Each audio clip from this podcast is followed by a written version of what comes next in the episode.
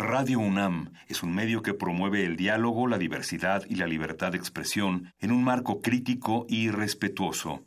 Los comentarios expresados a lo largo de su programación reflejan la opinión de quien los emite, mas no de la radiodifusora. Por siglos nos hemos hecho escuchar. Nacimos como parte de esa inmensa mayoría. Hablar. Escuchar. Debatir. Proponer. Cuestionar. Está en nuestra naturaleza. Seamos instrumentos de conciencia de nuestro pueblo. Usamos el sonido porque atraviesa obstáculos. Muros. Fronteras. Nosotros somos la resistencia.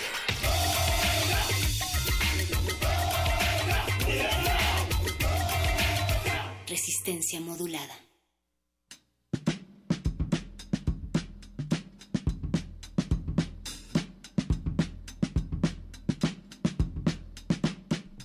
Saludos a todas esas orejas como galletitas del enfermo que se pegan del otro lado de la bocina con un vaso con agua de el moribundo en la mano, propina del que abrió todas las puertas. Esto es Resistencia Modulada y estamos transmitiendo en 8 de agosto a las 8 con 8 y ahora 30 segundos de la noche a través de las frecuencias de Radio UNAM 96.1 de FM, radio.unam.mx también nos aloja para que nos escuchen en cualquier parte del mundo.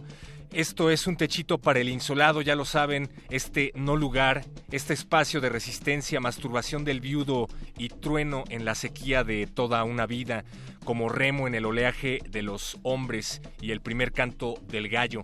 Le damos la bienvenida en la producción de esta noche a Oscar Sánchez, a don Agustín Mulia, oriundo de Adolfo Prieto número 133, también Alba Martínez que está en la continuidad. Hola Alba, y se encuentra bien acompañada ahí por Cristina Urias, otra de las voces que vale la pena escuchar. Yo pronto voy a, a dejar de hablar esto es Resistencia Modulada y es noche de literatura. Los muerdelenguas están preparando sus mejores letras allá afuera para apoderarse de estos micrófonos y hablar acerca de poesía multicolor y multicultural escrita por mujeres que va a enredarles las orejas en unos momentos más. Acabo de hablar con Alberto Candiani, él está al frente del espacio de ciencia y tecnología de resistencia modulada y me comenta que van a hablar acerca de el Instituto de Ciencias Aplicadas y Tecnología de la UNAM acerca de sus proyectos interdisciplinarios enfocados a nuestro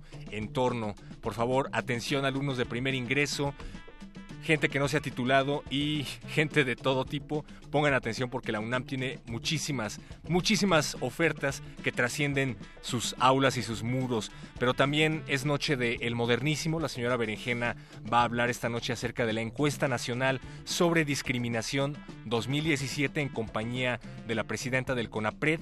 Y además, pues, habemos presidente, cuenta la leyenda, y Arturo Espinosa de Estrategia Electoral va a compartir su balance al respecto. Recuerden, queridos amigos, que no se les dará apellido, ni vacaciones, ni hospedaje, tampoco se les va a dar conversación y muy probablemente no habrá medallas en el respaldo del agobio, pero sí que habrá poesía que se abandona a la oscura importancia. Vamos a hacer una breve pausa y regresamos en Resistencia Modulada. Resistencia modular.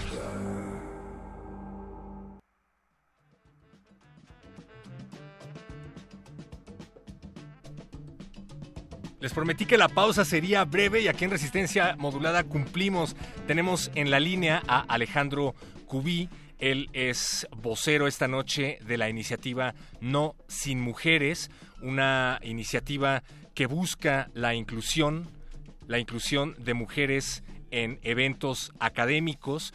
Aproximadamente 17 hombres se han reunido para llevar a cabo esta iniciativa que está teniendo lugar, pero ¿por qué no nos platicas mejor de qué se trata esto de lo que estamos platicando esta noche, mi querido amigo? ¿Cómo estás? ¿Nos escuchas? Buenas noches, Héctor. ¿Cómo te encuentras? Hola, hola, pues aquí tratando de explicar el no sin mujeres, pero afortunadamente estás tú del otro lado de la línea y lo vas a poder explicar mejor. Cuéntanos de qué se trata. Te agradezco el espacio. No sin mujeres MX es una iniciativa que busca visibilizar en la esfera pública a las mujeres profesionistas y académicas en la rama de las ciencias sociales. ¿Qué es lo que busca? Busca mostrar que hay una realidad, que trabajamos todos los días con mujeres que somos hombres y mujeres trabajando diariamente, pero luego no compartimos los, mismos espacios y no están presentes en la esfera pública. Y lo que buscamos es eso, visibilizar desde nuestro ámbito que las mujeres puedan subir a los paneles. 17 hombres, dice por acá, entre ellos un ministro de la Suprema Corte, entre ellos el comisionado presidente del INAI, pero una de las de los señalamientos que hacen en las redes sociales después de que se dio a conocer esta noticia es que no hay ninguna mujer en la iniciativa y están comparándolo con el foro de lactancia materna en México, en donde tampoco hubo presencia de mujeres. ¿Qué nos puedes decir al respecto? Pues justo lo que pretende la iniciativa es que no vuelva a suceder lo del foro de lactancia. Lo que pretende la iniciativa es que en, en cualquier panel de expertos que haya al menos dos, eh, dos hombres, la tercera persona obligatoriamente tiene que ser una mujer. Y siempre en calidad de experta. No puede ser una mujer que vaya solo por estar, eh, por cubrir el cupo. No, tiene que ser una mujer en calidad de experta. ¿Y por qué somos hombres? Que es la, pregunta clave. ¿Por qué éramos allí un panel que solo se veían hombres? Es muy sencillo quienes nos comprometemos a bajarnos de los paneles en caso de no de que no haya mujeres somos nosotros. Cuéntanos... No se puede bajar una mujer que no está invitada a un panel. Sí, desde luego. Cuéntanos en tu experiencia, eh, al sumarte a este tipo de iniciativas, a esta iniciativa en particular, en tu experiencia, ¿ha sido un problema que has visto de manera sistemática desde hace tiempo? O sea, de plano, ¿ha sido eventos en donde año tras año tras año no hay ninguna mujer a pesar de que existen personas competentes del sexo femenino en los temas que se tratan? Sí, he visto mujeres, eh, me ha sucedido en diferentes paneles e incluso a la hora de organizar yo algún panel de expertos, tengo que poner aquí mi autocrítica. Claro. Me ha sucedido que digo, oye, estoy organizando el panel y no estoy invitando a ninguna mujer. Y no lo he hecho y no lo hago por eh, en una actitud negativa contra la mujer o contra contra eh, contra mis compañeras, sino porque a veces no te das ni cuenta. Entonces, lo que buscamos con esa propuesta es visibilizar y ponernos de una manera propositiva para conseguir que las mujeres compartan los mismos espacios que nosotros en la esfera pública en el fin de conseguir la equidad. Y te digo de manera propositiva por una razón. Esta iniciativa, No Sin Mujeres MX, nace de una iniciativa que se llama No Sin Mujeres en España. Y una de las diferencias principales que tiene es que propondremos siempre, antes de bajarnos de un panel, una terna de mujeres expertas, intentando ayudar a que se visibilice la mujer. En caso de que se niegue el experto, el, organizador del panel, a incluir a alguna mujer, ya entonces sí que nos, no, no participaremos en los paneles. Hasta el momento se han sumado académicos del rubro de las ciencias sociales. Se espera que se sumen otro tipo de expertos de otras áreas. ¿Qué instituciones están hasta el momento comprometidas con No Sin Mujeres MX? Te comento, es una iniciativa de personas, no es una iniciativa de instituciones. Cierto es que quienes se presentaron, firmaron, los firmantes iniciales eran eh, altos funcionarios o gente relevante en, en, el ámbito público de las instituciones públicas mexicanas. Pero es una institución de personas, no es una institución, no es una, una, una un proyecto de, de, instituciones. Entonces, ¿qué es lo que pretendemos? Por nuestra parte, yo no tengo ningún problema de que se sumen otras ciencias o que se sumen otros ámbitos, pero sí que es cierto que yo, eh, que fui uno de los promotores de la iniciativa, busqué desde un principio el ámbito que conozco, por eso nació como ciencias sociales. Yo, por desgracia, no, no, no sé de física nuclear, me encantaría saber, pero no es el ámbito que conozco. Entonces, por eso iniciamos desde el ámbito académico y profesional de las ciencias sociales. Nos contabas que esta es una iniciativa que surge originalmente en España, aproximadamente hace unos cuatro o cinco meses. ¿Cómo le ha ido a esta iniciativa hasta el momento por allá? La iniciativa en España ha sido un éxito. La iniciativa en España empezó con unas 200 personas, eh, tuvieron más fuerza que nosotros, pero ahora mismo tienen unas 630 hombres incluidos y creo que, si no recuerdo mal, 300 mujeres en firma de apoyo. Que eso es algo que quiero recalcar.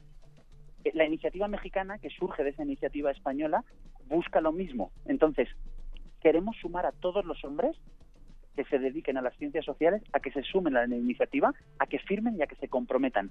Y a todas las mujeres que nos apoyen y que vean que es una iniciativa en pro de la equidad de género. Entonces, invito a todo el mundo a que entre en la página web www.nosinmujeresmx.com, que lea la iniciativa, que resuelva sus dudas, que si tiene dudas escriba el correo electrónico y que eh, firme la iniciativa. Igualmente pueden seguirnos en Twitter, arroba no sin mujeres MX. Y sigan el hashtag también No Sin Mujeres MX para más información. Repetimos la página que nos acabas de proporcionar, que es www.nosinmujeresmx.com. Correcto.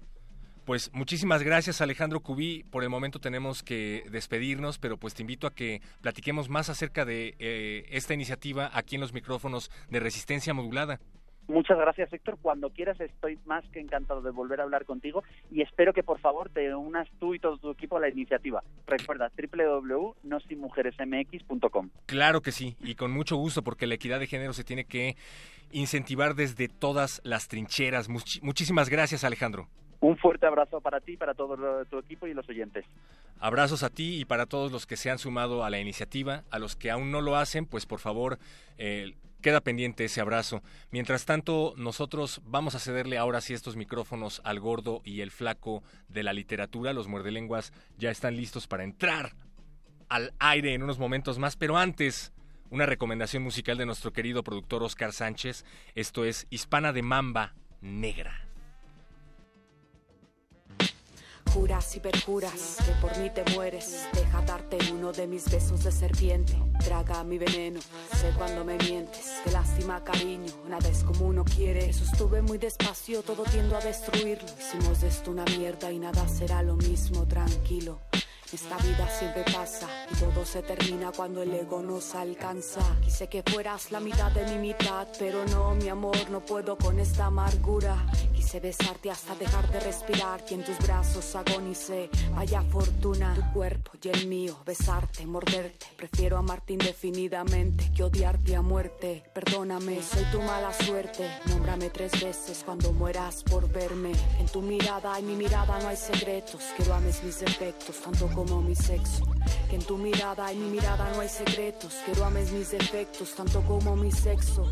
Que en tu mirada y mi mirada no hay secretos. Quiero ames mis defectos tanto como mi sexo. Que en tu mirada y mi mirada no hay secretos. Quiero ames mis defectos. Me gusta que vengas y me beses de repente. Tus labios son tan fríos que siento que me está abrazando la muerte. Que más allá no verte si ya te he perdido antes de tenerte. Bam, bam, bam, bam, my baby shot me down. Bam, bam, bam, bam, my baby shot me down. Dice a la mala tú conmigo no mercy Pero ¿qué le hago si te quiero baby? Te ando buscando puede que no te encuentre. Fumaré mis penas el veneno de siempre. Pam pam pam pam My baby shot me down. Tú conmigo no mercy. Pam pam pam pam My baby shot me down en tu mirada y mi mirada no hay secretos. Quiero ames mis defectos, tanto como mi sexo. Que en tu mirada y mi mirada no hay secretos. Quiero ames mis defectos, tanto como mi sexo. Que en tu mirada y mi mirada no hay secretos. Quiero ames mis defectos, tanto como mi sexo. Que en tu mirada y mi mirada no hay secretos. Quiero ames mis defectos.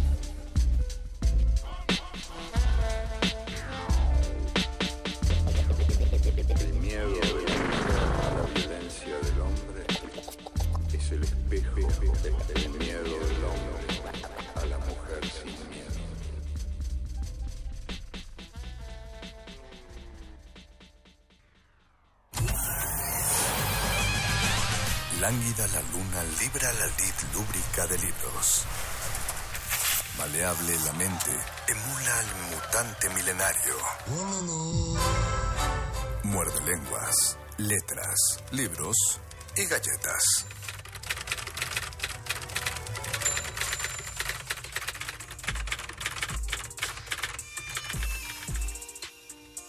Muerde, muerde, muerde. Muerde lenguas.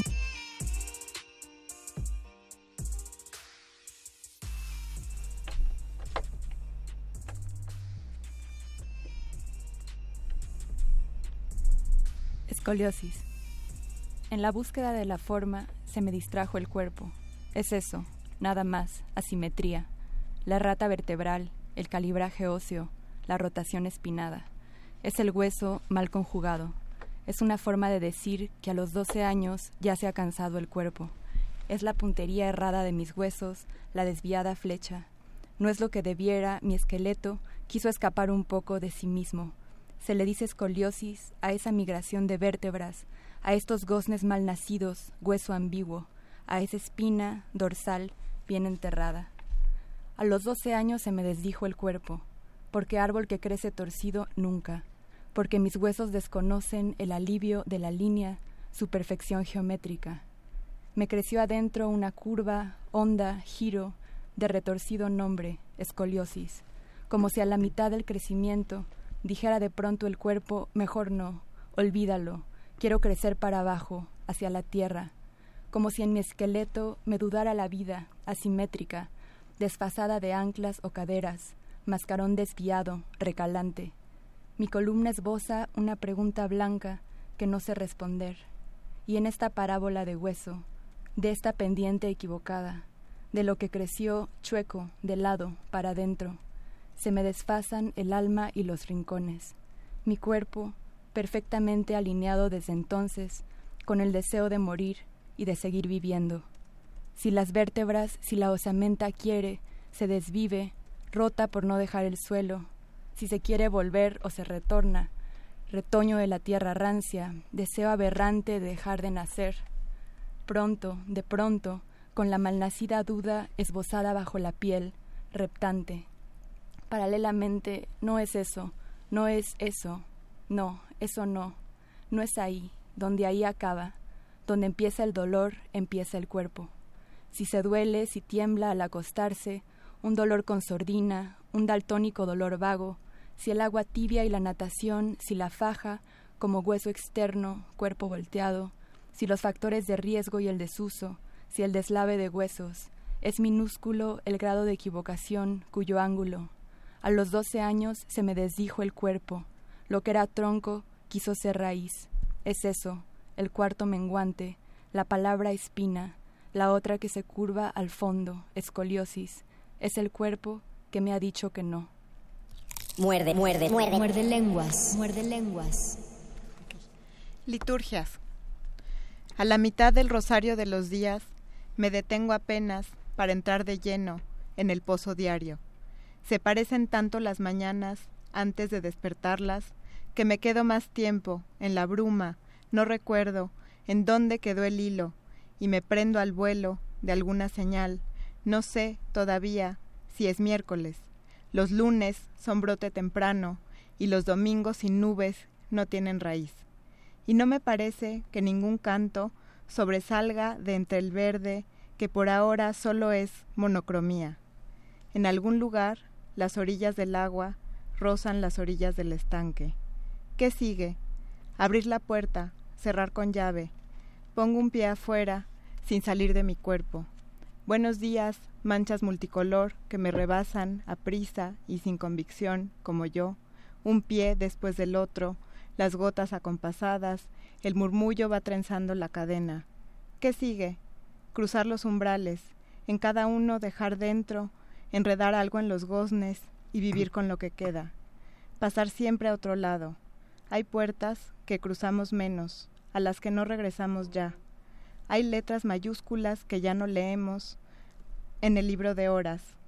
Hay horas en blanco que pasan, enjambre de salmos, sin interrupción.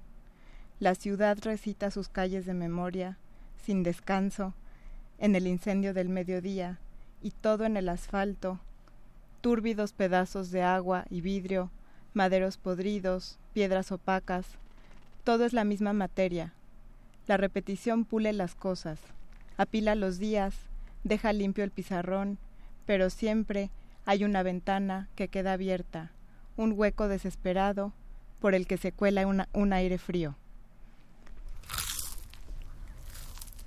Muerde, muerde, los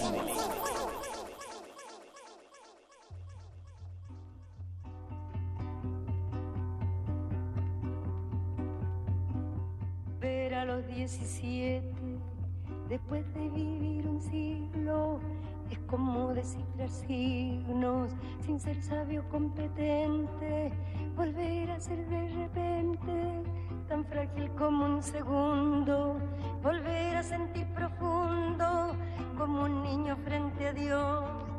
Eso es lo que siento yo en este instante fecundo. Se va enredando, enredando como en el muro como el mosquito en la piedra, como el mosquito en la piedra y ahí sí, sí, sí.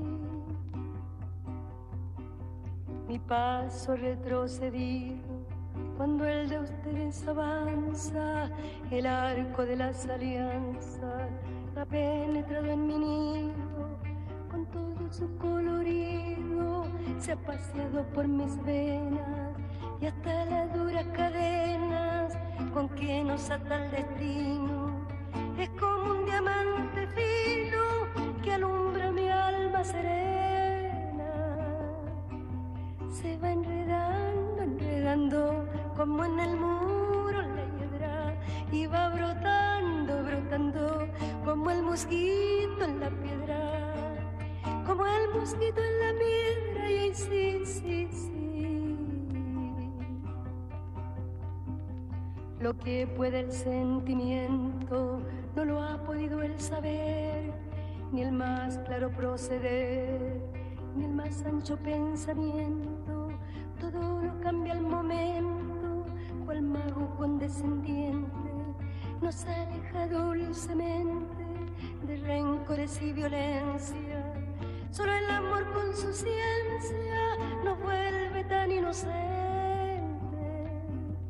se va enredando, enredando como en el muro la hiedra y va brotando, brotando como el mosquito en la piedra, como el mosquito en la piedra y sí, sí, sí.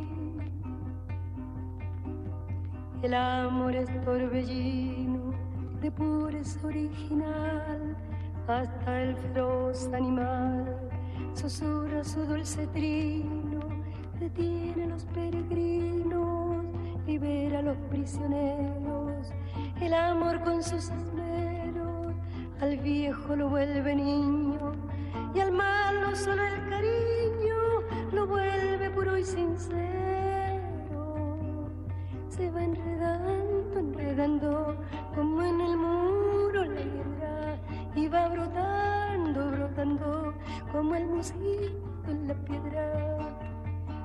Mosquito en la piedra, y ahí sí, sí, sí. De par en par la ventana se abrió como por encanto, entró el amor con su manto, como una tibia mañana, al son de su bella diana, hizo brotar el jazmín, volando cual serafín, al cielo le puso arete, y mis años en 17 los convirtió el querubín. Se va enredando, enredando, como en el muro la piedra, y va brotando, brotando, como el mosquito en la piedra, como el mosquito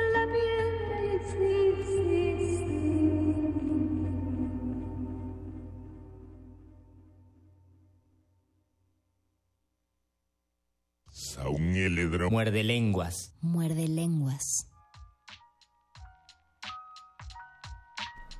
Los saludamos desde este lado de la cabina a su favorito programa de la resistencia Muerde lenguas, letras, libros, taquitos. Y poetas. Poetas en femenino y sobre todo en plural, porque ya dos es plural. Y tenemos el gusto, primero el gusto de saludarlos y recordarles que tenemos un Twitter, arroba R modulada. Estamos en Facebook Ajá. como Resistencia Modulada, donde se está transmitiendo nuestro Facebook Live. También recuerden que tenemos un número de WhatsApp 55 14 67 ¿Y qué más? Eh, no, es 1476, o sea, 76, 9081. 9081 14 76 90 81 perdón se me olvidó y ahora sí queremos Y de hecho no es 14, presentarles- es 47.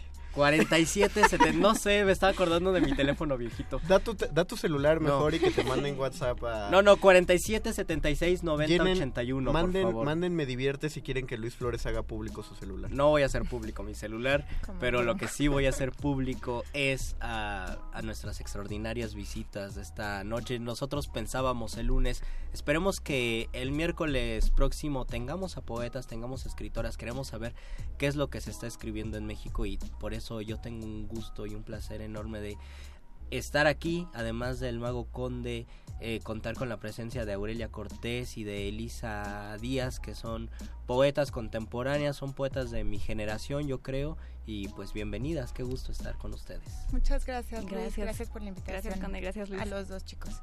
Bueno, gracias por aceptarla y por venir para acá. Eh, sería bueno eh, meternos directamente a, a- Pues vamos a creatividad más que a trayectoria para, para no leer acerca de los currículums. Porque ya eh, desde aquí afuera estaban planteando más o menos de qué iban en específico los poemarios que traen aquí. No, no hablemos en general de las temáticas que llaman la atención, sino de los poemarios que están acá. Eh, ¿Qué líneas siguen? O, o qué es lo que las... las eh, las llevó a hacer estos, en particular estos poemarios. Ok. ¿Quieres empezar? Pues este, el mío que se llama Principia, lo que como la línea que trato de seguir es un interés por la ciencia, que a mí desde muy pequeña me interesó mucho el lenguaje científico. Mis papás son médicos y como estuve muy expuesta a ese tipo de lenguaje y desde muy temprano me parecía que algunos términos o algunas teorías científicas eh, tienen presentan ideas muy fértiles para la poesía o incluso metáforas como solo- algunos conceptos me parecían sorprendentes y entonces a partir de eso eh, quise escribir este poemario que todos los poemas tienen que ver con ciencia Y no hubo una contradicción estética, así de manera superficial se piensa que la ciencia y el arte pueden estar peleados. Primero así, luego familiarmente no te decían tus tu papá y tu mamá, "Oh, no, mijita, ¿cómo que vas a escribir poemas? Nosotros somos personas de ciencia. Nosotros vamos en serio. Pues un poco, o sea, supongo que parte de lo que quería era tratar de volver más cercano el lenguaje que parece ser a veces frío de la ciencia. Y por parte de mis papás a veces me decían, bueno, esta idea como que no está tan bien manejada, podría, o sea, no es tan lógico Es y cosas así, es, impreciso, ese, ese tipo de cosas. Pero después ya reuniste, el- reuniste ciencia y poesía y sacaste poesía de la ciencia. Sí, pues mi idea era ante todo ser fiel a- al lenguaje y al pensamiento poético, como tratar de que los poemas funcionaran dentro de esa lógica, ¿no? No tanto de Y la luego, lógica. ¿por qué se llama Principia? ¿Qué libro? Este, está inspirado en la principia matemática de Isaac Newton, aunque técnicamente creo que los que saben latín sabrán que no se, pr- no se pronuncia principia. Mm. Creo que es Principia. Principia. Principia. Pero yo, a mí me gusta que se pronuncie principia también por la idea de un principio femenino. Claro, claro. Y además existe como verbo, ¿no? De principiar. Exacto, ¿Sí, principiar. ¿Sí existe? Es Pues sí. Principiar. de Pues hay principiantes, entonces quizá pueda haber un verbo No, principiar. pero no existe el verbo principiar, no está Es que, registrado. es, es que yo lo por tengo. la ¿no? RAE. Es que hay, hay problemas cuando se da la tercera llamada en los teatros generalmente. Principiamos. Ajá. Principiamos. Claro. Y, y uno dice, pero no, es iniciamos o comenzamos. comenzamos. pero no- Claro. Vamos bueno, a- pues vamos que a lo hay que hacer una Esa es la carta tarea para de la los RAE. escuchas. Y Aurelia, ¿cómo es que tú tienes aquí un libro de qué va Y cuál es la historia? Este es una larga historia. El libro se llama Alguien vivió aquí. Lo publicó Argonáutica, que es una editorial bilingüe. Entonces ese fue un experimento muy interesante, ya de entrada para para mí para el proceso de edición final. Es un libro con el que pasé casi cinco años. Bueno, tú conoces algunos de los Porque tengo que decirles que Conde, Aurelia y yo estuvimos un año conviviendo en la fundación. Becarios, Conde en dramaturgia y nosotros en poesía. Entonces estuvimos un año compartiendo nuestros poemas, Aurelia y yo, y algunos de esos poemas los conozco Exacto. desde hace. Eso fue hace cinco años. Sí, sí, No me más digas. o menos.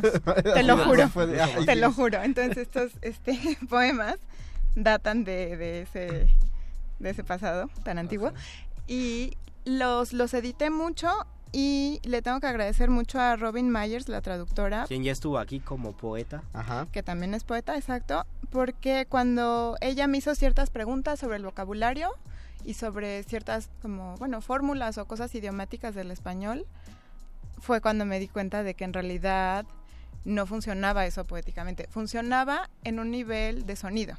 Entonces, como sonaba bien, pues ya sabes que uno se enamora del sonido de, de las cosas, Claro. de sus poemas. Además, a veces uno se vuelve muy ciego a sus propios poemas, ¿no? Entonces, cuando lo vi en inglés, pues sonaba totalmente distinto y había metáforas que literalmente se cayeron. O sea, Oh. imágenes que dije esto. No superaron el, la, la red. prueba de la, traducción. Y eso fue súper interesante para el proceso final de este libro. De lo demás, no sé, bueno, no sé qué más puedo decir. Los temas son muy variados, a diferencia de, del libro de Lisa. Creo que no hay una sola, como un solo concepto que mm, le dé unidad al libro. Solamente creo que es pues la persona que fui en esos cinco años. Y, Y los intereses que iban surgiendo, ¿no? Exacto. El interés principal terminó siendo la muerte, qué sorpresa. Eh, Porque que yo recuerdo que Aurelia le decía que tenía una preocupación por el tiempo y por el fenómeno de que ayer ya no es ahora y eso que lo explorabas, ¿no? ¿quién no? Exacto. Y ese fue este mañosamente el proyecto con el que entré. Sí. Porque, bueno, porque abarca todo. Si uno dice, pues Claro. voy a reflexionar sobre el tiempo, es genial, porque en realidad reflexiona sobre todo. Y lo que más me interesa aquí, creo, o sea, no sé si lo logré, es reflexionar sobre las transformaciones en general de la materia. La transformación principal yo creo que es morirse, pero visto, no sé, creo que me interesa, no sé si lo abordé bien aquí, pero, o más bien no sé si lo abordé como un tema filosófico, porque pues es un libro de poesía, pero me interesaba esta idea de como que qué ata el alma al cuerpo, digamos, si, si lo pensamos así en términos medio religiosos, ¿no? Entonces, si la materia muere como muere, si las partículas nada más migran y entonces ya uno se pudre y se vuelve árbol, o sea, todo ese tipo de cosas un poco mórbidas, pero a la vez muy sorprendentes. Y que también está emparentado con la ciencia, ¿no? Y, Sí, y esta parte de la transformación, creo que por eso existe la ciencia, porque tenemos que mirar las transformaciones. Tenemos que enterarnos de qué es lo que Tenemos que pasa. enterarnos. 7327, es decir, nuestro querido amigo Eduardo Nájera, Saludos, dice... eh, saludos, Bordelenguas, una, un gran placer esta noche con semejante tema y no dejo de mencionar a mis tres favoritas del triunvirato sudamericano, Mistral y Barború y Storni. Storni. Oh, Exactamente. Fabulosos, inolvidables. Y sí, Luis, mejor no hagas público tu cel porque definitivamente todos vamos a querer poesía o un audiolibro con tu voz alucinante. Órale. Les prometo el audiolibro. Pronto estaré el audiolibro. Disponible en WhatsApp, manden, geniales. Lo manden que, su mensaje. Lo que habíamos planteado el lunes, eh, Condi y yo, era sobre justo sobre las palabras, el femenino, el masculino, ahora que se habla del desdoblamiento genérico, del lenguaje inclusivo. Eh, ¿Ustedes qué opinan? Simplemente con la palabra poeta y poetisa. Que existe Uy. este Empezando que existe este linde y que tal vez en algún momento, tal vez en el siglo XIX era lo, era lo más común decir poetisa y ahora es, es algo incómodo, pero ¿por qué podría ser incómodo? Ok, ¿Quieres? Pues Empezar. hace poco bueno, eh, me, me entrevistaron en Hermosillo y justamente me dice, bueno, eres una poetisa, no sé qué. Yo dije, oye, preferiría que usaran el término poeta. Y justo me preguntó la, entrev- la entrevistadora, ¿pero por qué? Y eso me hizo tratar de verbalizar eh, por qué prefiero el término poeta a poetisa. Y creo que es porque hay una serie de conceptos que ligamos a el término poetisa como anticuado, cursi, ¿no? Sí. Y, pero ella me, me dijo, bueno, pero estará bien como volver a reinventar la palabra poetisa y darles otros significados. Y yo pensé que tiene razón, pero está difícil lograrlo ahorita. Sí, porque no- y aparte no vas a llegar a, a todos lados y diciendo, sí es Exacto. poetisa, pero en una nueva Exacto. acepción de la palabra. Sí, mientras Claro. tanto prefiero quedarme con poeta. Con poeta, claro, no vas a echar para atrás toda una historia, ¿no? Yo también siento que poetiza, como que la misma terminación, Isa, no sé por qué. O sea, no puedo pensar en otro, por ejemplo, papa, papisa. Papa, papisa, sí. No sé, hay Sacerdote, algo que me hace sentir que es despectivo, que como que el, el sí, derivativo, Derivativo, justamente, ¿no? Como que está el nombre y su hijo chiquito. O sea, como tipo la costilla de Adán. Como O sea, cuando, se- por que- ejemplo, arte, artesanía, que no es la misma, Mm. el mismo sufijo, pero que tiene también esa connotación de no es tan como un res- restarle importancia, tal vez, algo así. ¿Sienten que, ¿Sienten que pasa similar, con, por ejemplo, con actor y actriz?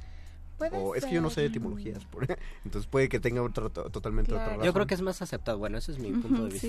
sí, Sí, sí es más aceptado, pero em, no sé, igual y pasa lo mismo, o sea, simplemente no se ha, no se ha visibilizado que es un caso similar, pero, o sea, por eso le hago otra Y pregunta. eso, eso por un lado, y, y también por otro lado, hablábamos sobre el número de hombres y mujeres en el campo literario ahora y desde siempre. ¿Ustedes qué opinan? Por ejemplo, no tenemos tantas poetas en el, o no tenemos ninguna tal vez en el siglo XIX, XVIII sobre todo, y esto se debe a que sí existen obstáculos, ¿ustedes los ven como obstáculos en cuestión de la creación desde el lado de las mujeres? Sí, totalmente. Yo siento que sigue siendo un medio bastante adverso. Yo creo que todas las artes, no sé a cuáles les vaya peor, la verdad, pero siento que el medio de las letras, como es un medio que se jacta mucho de la intelectualidad y como el estereotipo de la mujer es, ay no, esa es la sensibilidad.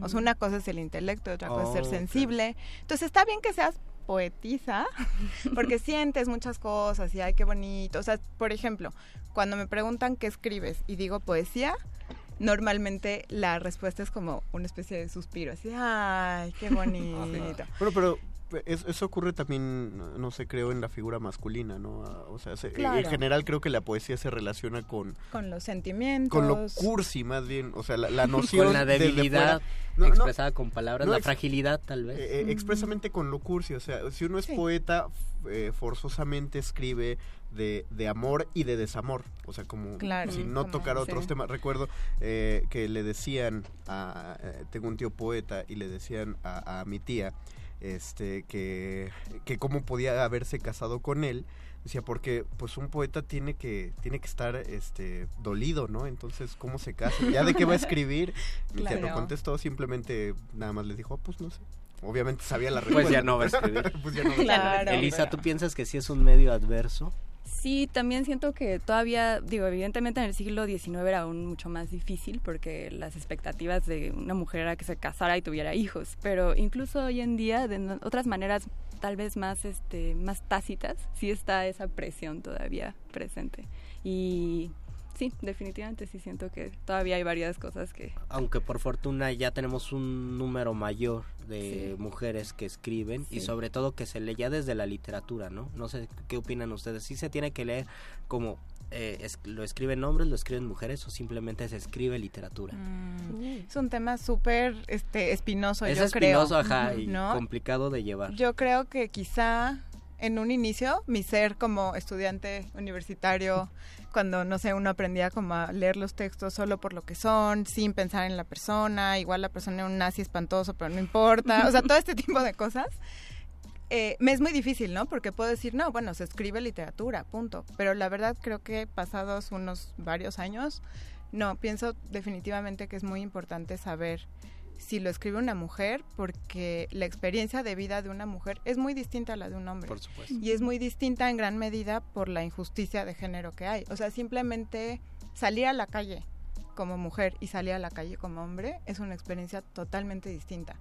Y es muy difícil de pues de poner en palabras, o sea, no, no tiene que ser una poética femenina, que creo que ahí es donde empieza todo el problema, de bueno, entonces tengo que ser sensible, tengo que ser cursi, tengo que hablar de específicamente temas femeninos o del cuerpo femenino, o sea, siento que ahí empieza a haber toda una confusión, pero creo que sí es importante tomar en cuenta que, que está hablando una mujer y que la experiencia de la mujer es muy distinta.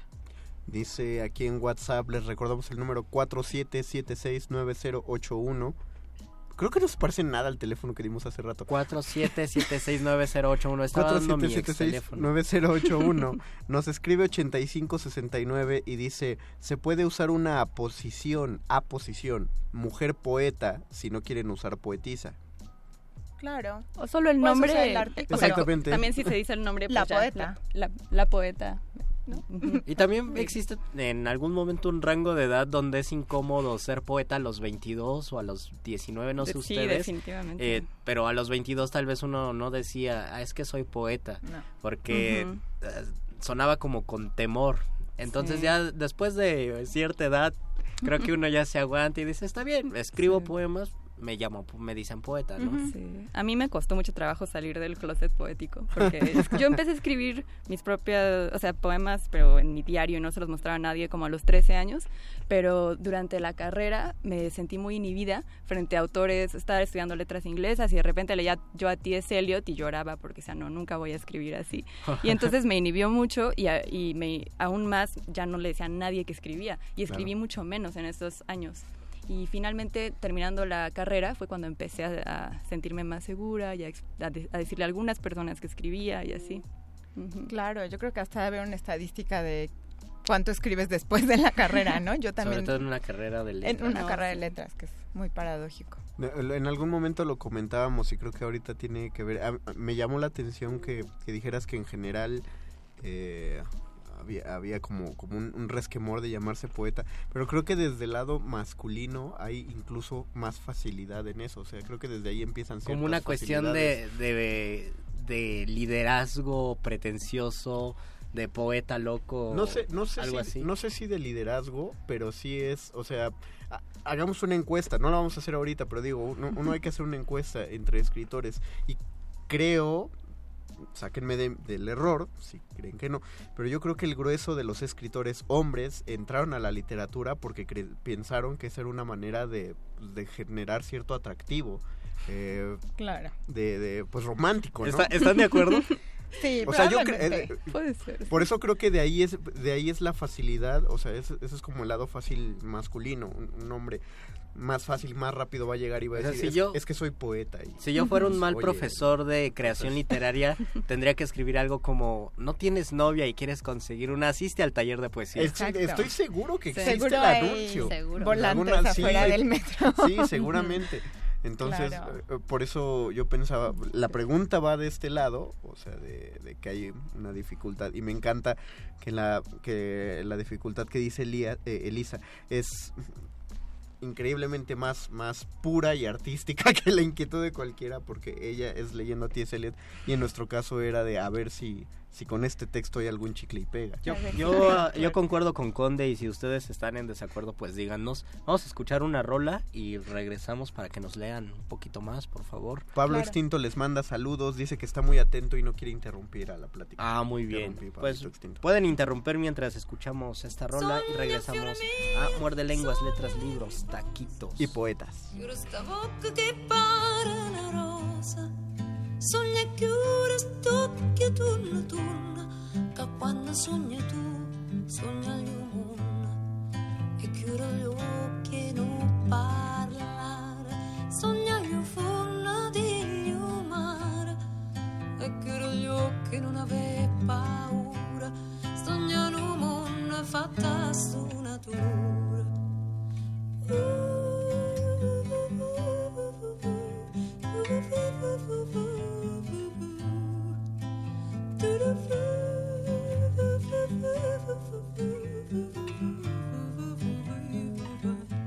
Sogna gli venti, sogna la tempesta, sogna il mare, sogna la foresta, che musica di st'organetto ti riempie ancora, ti scava tampietto, razziula la mia, non parlare,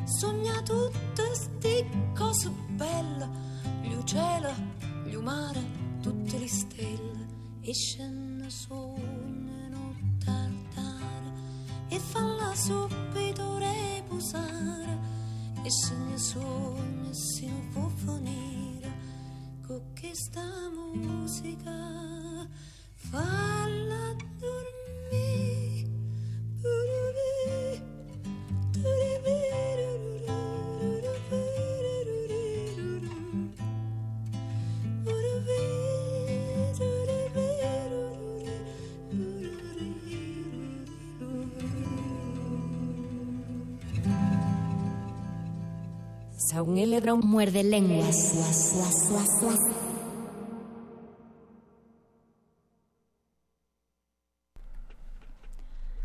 Oda a los ancestros. No hablo del abuelo y su breve lozanía, de sus manos ariscas, no hablo de su longevo padre, ni de la tía solterona que ordeñaba las vacas, ni de aquella cuya muerte a la mitad de otoño interrumpió el cultivo de las zarzas. Tengo demasiados huesos en la boca. Hablo de mis otros ancestros, Lucy, la chimuela, sus cincuenta y dos huesos, su muerte milenaria de veinte años, todas sus fracturas.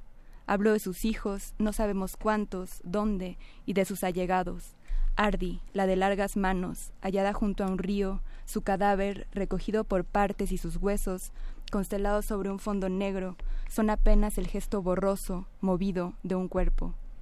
Hablo de ese carnal agradable que primero encontró en su cara la sonrisa e hizo de la amenaza de los dientes una señal ambigua de afecto, y de una zarigüeya con nombre de tía, Juramaya cinesis escasa, ascendienta de apetito fúnebre, animalia cordata, rápida, trepadora, dúctil, euteria, la primera bestia verdadera.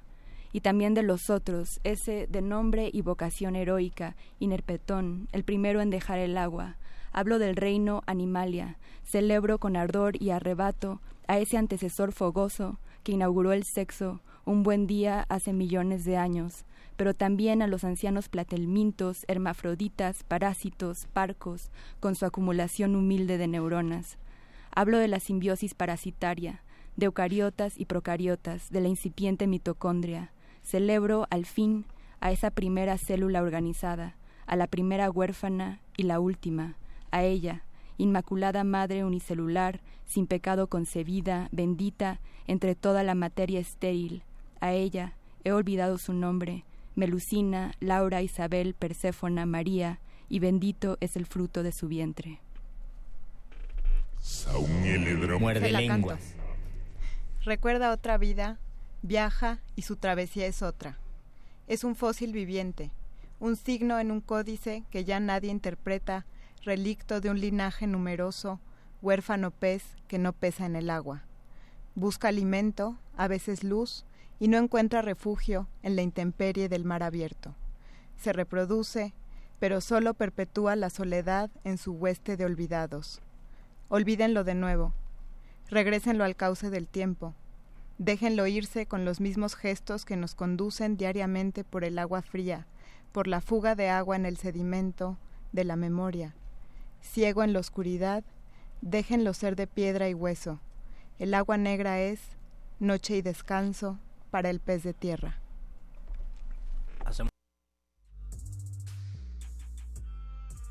Y para Elías, ¿qué pasó? Estaba cerrado, Luisito. Hay Estaba un foco cerrado, arriba perdónenme. Desde hace cuatro años. Desde hace cuatro aire. años que entramos al aire y, Y un foco. foco Acabo de descubrir un foco, amigos, en, en esta cabina de Muerde Lenguas y me dice que ya me pueden escuchar porque está prendido y les decía que damos aplausos radiofónicos para Elisa y para Aurelia que comentábamos fuera del aire que es un libro son libros muy pensados porque siempre hay una necesidad y de repente una urgencia de publicar. Desde los 20 años, desde nuestros primeros poemas, ya queremos eh, tenerlos en un libro. ¿Por qué tardaron tanto o por qué ustedes dijeron hay que ser pacientes?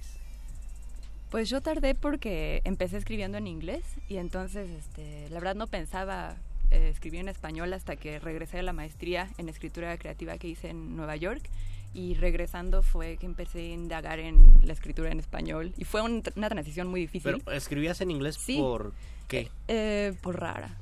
porque estudié letras inglesas y también viví en Estados Unidos de niña. Entonces, como que era un lenguaje muy cercano. O sea, el lenguaje literario con el que yo estaba familiarizada era el inglés. Y para mí lo natural fue empezar a escribir mi diario en inglés y más adelante mis poemas en inglés también.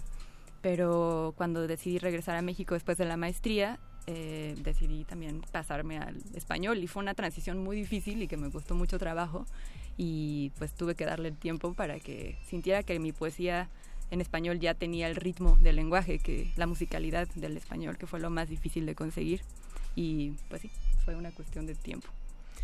Yo me tardé, ¿por qué me tardé? Déjame pensar. Bueno, estabas hablando de la urgencia de publicar o no, ¿no? Y yo la verdad era una escritora como muy secreta. Eh, escribí igual que Elisa mucho tiempo en mi diario y de vez en cuando, pues, supongo que no sé, en la prepa, después en la universidad, de repente a mis amigas les decía, a ver, te voy a leer algo, pero casi que pero no me digas nada.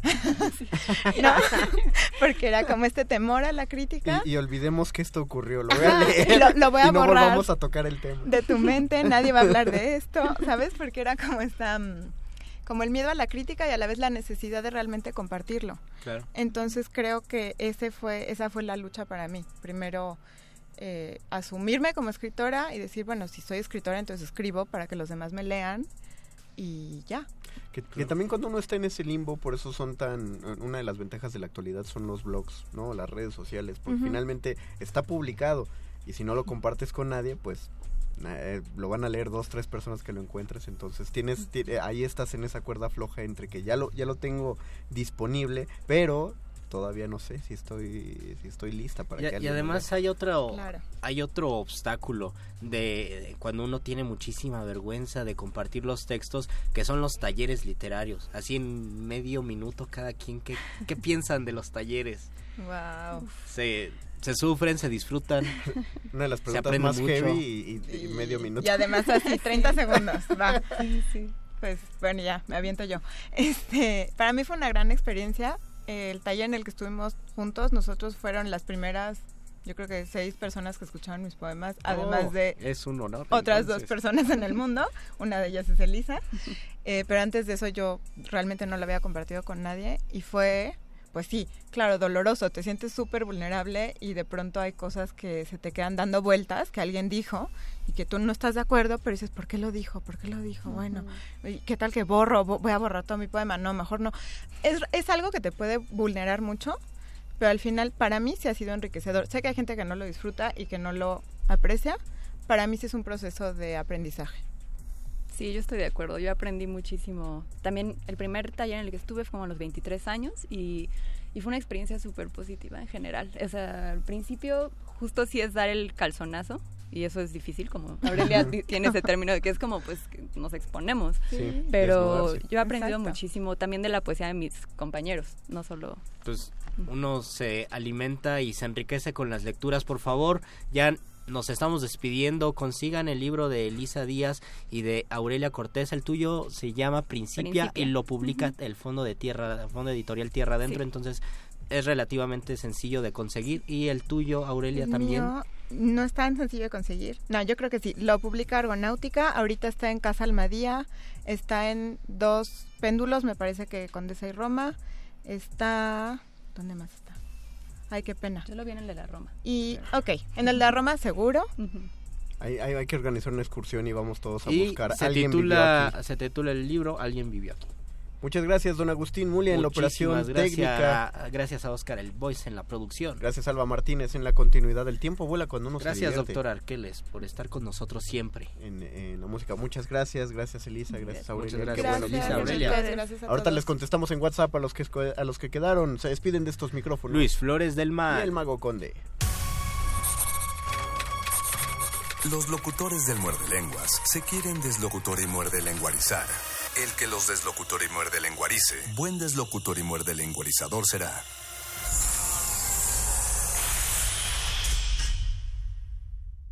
Resistencia modulada. Universidad Nacional Autónoma de México. La Universidad de la Nación.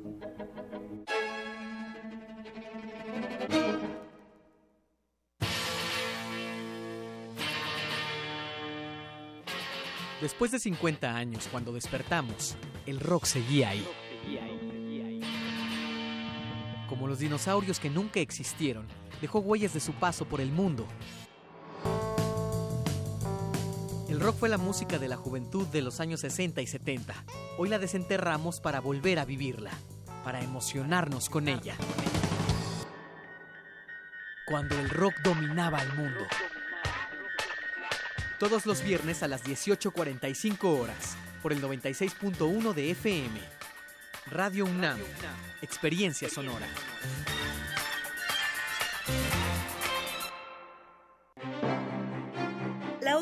Las artistas más versátiles y transgresoras de la escena cultural de México de las primeras décadas del siglo XX es revalorada en la exposición Nahui Olin, La Mirada Infinita. La muestra se integra con 250 obras nacionales entre pinturas, impresos, dibujos, caricaturas y fotografías de su autoría, y de creadores allegados a la artista como Gerardo Murillo, el Dr. Atl, Jean Charlotte, Edward Weston, entre otros. Nahui Olin, La Mirada Infinita se puede visitar en el Museo Nacional de Arte.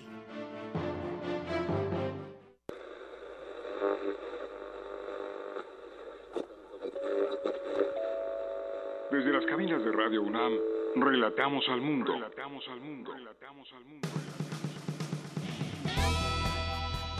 En Prisma RU llevamos hasta tus oídos el acontecer universitario. Escúchanos de lunes a viernes de la 1 a las 3 de la tarde por el 96.1 de frecuencia modulada. Radio UNAM, Experiencia Sonora.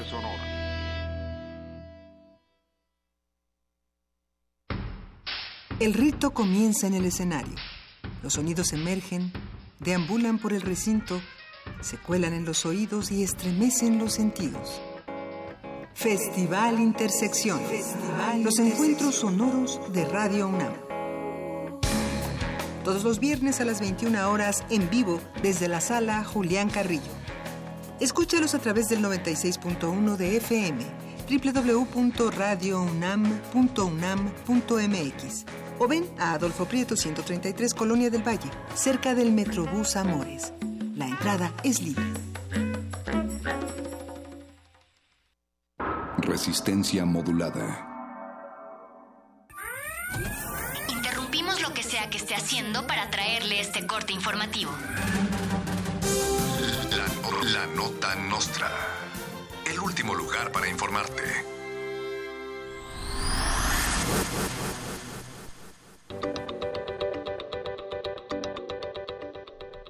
Después de años de intentarlo muchas veces y después de meses de especulaciones, Andrés Manuel López Obrador recibe por fin su constancia de licenciatura de presidente, perdón, ante las acusaciones de las personas que se burlan de que al peje le tomó 18 años acabar la carrera y 12 llegar a la presidencia, este declaró que más vale tarde, viejito y presidente titulado que freelance y community manager con carrera trunca.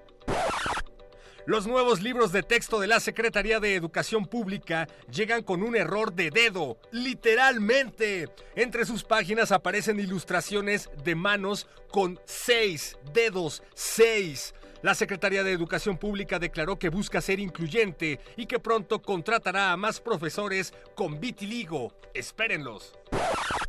El gobierno de Enrique Peña Nieto, porque sí, les recuerdo que el presidente de México sigue siendo Enrique Peña Nieto, liberó a la maestra Elba Esther Gordillo justamente hoy, el día de la entrega de constancia de mayoría y el día en que se vota a favor del aborto legal en Argentina.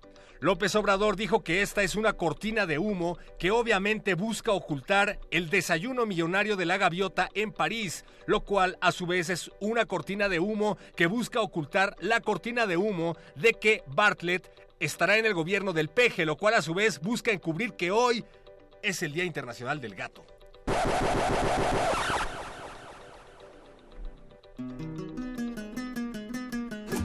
¿Quién sabe lo que le espera a la maestra Gordillo? Tal vez ya perdió su brillo y nadie la juzgue afuera, o tal vez se ponga fiera y se vengue del traidor, o tenga un cargo mayor en la élite priista, o sea protagonista en películas de horror.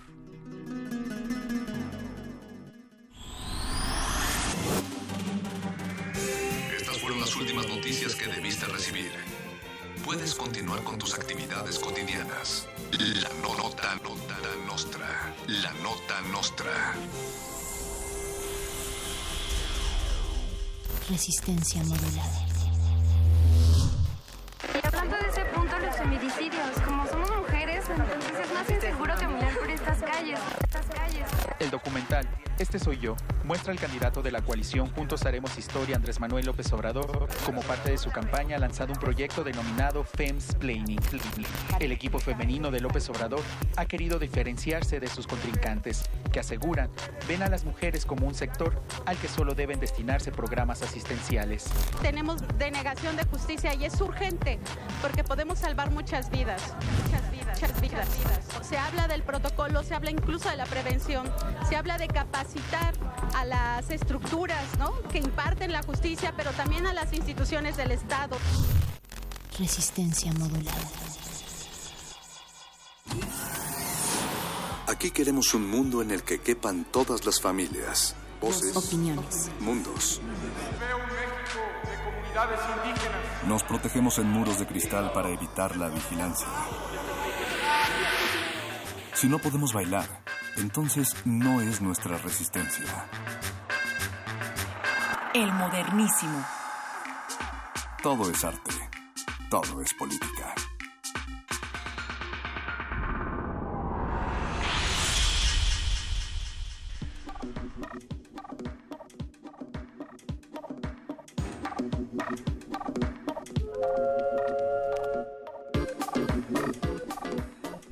Muy buenas noches, bienvenidos todos y todas al modernísimo. Este es el espacio de resistencia modulada en el que hablamos de temas públicos, derechos humanos y vaya que hay materia, material interesante el día de hoy. Yo soy Berenice Camacho y frente a mí se encuentra la producción de esta noche, el señor Agustín Mulia en la consola, Alba Martínez en la continuidad, el, el voice Oscar Sánchez en la producción ejecutiva y sin más nos vamos. Bueno, también está por ahí el perro muchacho, está Vania Nuche eh, de noche en la resistencia cuando generalmente siempre está por las mañanas, pues esta vez nos visita aquí del otro lado del cristal y decía sin más vamos con los temas de esta noche. En un 8 del 8 del 2018 es el día en el calendario que marca la entrega de constancia de presidente electo para Andrés Manuel López Obrador por parte del Tribunal Electoral. Una entrega que pues cierra un ciclo en el proceso electoral que no acabó aquel primero de julio en las urnas, no acabó en los cómputos distritales, sino en la resolución de controversias, de impugnaciones y en la entrega de constancias por parte del tribunal, del Tribunal Electoral. Hablaremos de esta etapa post post jornada electoral con Arturo Espinosa Silis, profesor universitario y director del Observatorio Estrategia Electoral. Pero antes de que eso ocurra, eh, pues queremos saber qué tan grave es la discriminación en México. Platicaremos con Alejandra Haas, presidenta de CONAPRED, el Consejo Nacional para Preven- Prevenir la Discriminación, acerca de la ENADIS, es decir, la Encuesta Nacional sobre Discriminación en 2017. Y pues la verdad es que los números eh, no son alentadores, nos dan un reflejo un poco un mucho, un muy vergonzoso de nuestro país. En el siglo XXI seguimos siendo una sociedad que discrimina por, por varias razones, por las razones que queramos, eh, esas se cuentan por montones. Seguimos siendo aún una, una sociedad que discrimina, pues una sociedad además que es tan diversa, multicultural, pluriétnica, pero seguimos discriminando. Ustedes pueden, se pueden unir a esta conversación a través de nuestras redes sociales, arroba Rmodulada en Twitter, en Facebook nos encuentran como Resistencia Modulada, acérquense también a Instagram, a YouTube, tenemos todas las plataformas disponibles para que ustedes nos dejen sus comentarios, nos den follow, nos sigan y hagamos esta resistencia juntos. Eh, y pues bueno, ustedes ya lo saben, aquí en el modernísimo nos gobierna la cumbia y hablando de discriminación, eh, pues la encuesta nacional, esta de la que vamos a hablar en unos momentos más, señala que la homofobia ha aumentado en México junto con otros crímenes de odio, eh, por, por ejemplo, o por supuesto la transfobia. Así es que en consecuencia vamos a escuchar esto desde el sur del continente en Argentina, que ahorita, ahorita en estos momentos está ardiendo en verde por la discusión en el Senado para legalizar el aborto en aquel país. Pues vámonos con esto que es cumbia, cumbia del sur. Ellos son sudor marica, ellos, ellas, ellas, sudor marica. La canción es Vení a sudar. El modernísimo.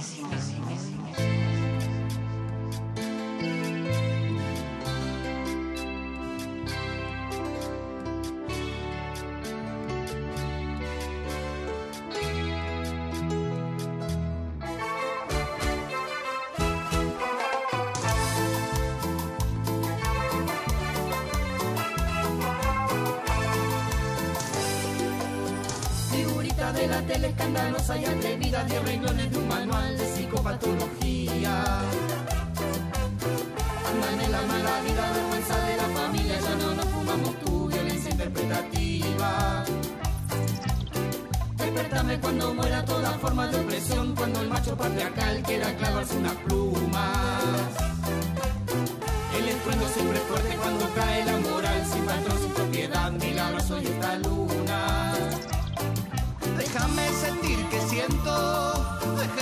hace silencio, déjame vivir sin nombre, ya no lo quiero. Déjame sentir que siento, déjame y hace silencio, déjame vivir sin nombre, ya no lo quiero. Venía a la fiesta, proba de esta tonta que pasa, no es una secta. Bailamos cumbia al lado del No te pedimos los documentos, que tengas un recibo de sueldo. No te pedimos que sea del gremio, venía a sudar.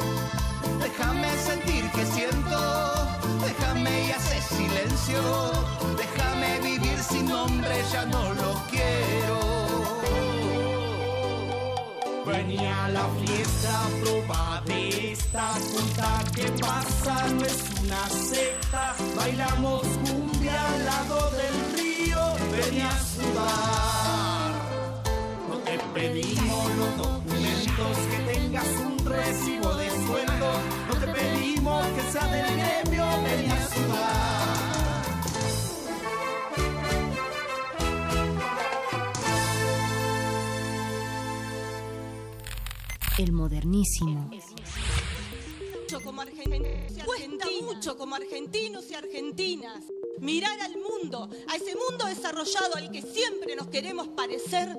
¿Saben por qué? Porque tenemos un gen autoritario que pone a la mujer en un lugar de encierro para criar sus hijos. A tener, a tener mujeres secuestradas, desaparecidas y obligadas a parir, como si ese útero fuera un botín de guerra. El, resu- resultado del útero, que eran los bebés que nacían vivos, también fuéramos un botín de guerra. Entonces, si alguno quiere hablar de la dictadura, quiere hablar de la dictadura, que venga y que me cuente. Si queremos hablar del aborto clandestino, yo les puedo decir lo que es la clandestinidad. La clandestinidad te pasa por el cuerpo. Te sentís sola, aunque tengas plata para pagarlo. El aborto es clandestino, clandestino, clandestino. El modernísimo.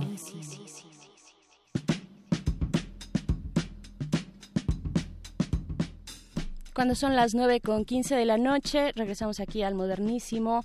Hoy, hoy que el mundo es un pañuelo, un pañuelo verde, hoy quedará en la historia como el 8A, el 8 de agosto. eh, mientras se lleva a cabo una discusión de muchas horas. Eh, ya van pues más de cinco horas. Yo al menos estuve observando la discusión en el Senado argentino para legalizar el aborto en la Ciudad de México y en toda América Latina, tuvo, y en España también, tuvo, tuvieron, tuvo lugar una serie de marchas, las marchas por nuestro derecho a decidir eh, sobrevivir a un aborto, tener un aborto seguro, es un privilegio de clase, es lo que argumentan muchas de las abortistas, de las mujeres y hombres también, de las personas que están eh, impulsando desde allá, desde el sur del continente, pues esta lucha que está en su momento cumbre. Ustedes se pueden acercar, hay una transmisión en YouTube en vivo, en directo desde el Congreso, desde este Senado argentino. Eh, se están dando, digamos, los últimos comentarios que son de media hora y después ya vendrá la votación. Se espera que por ahí de, pues después de las 11 de la noche ya se tengan, eh, pues por lo menos cercanía hacia los primeros números después de muchas horas de discusión.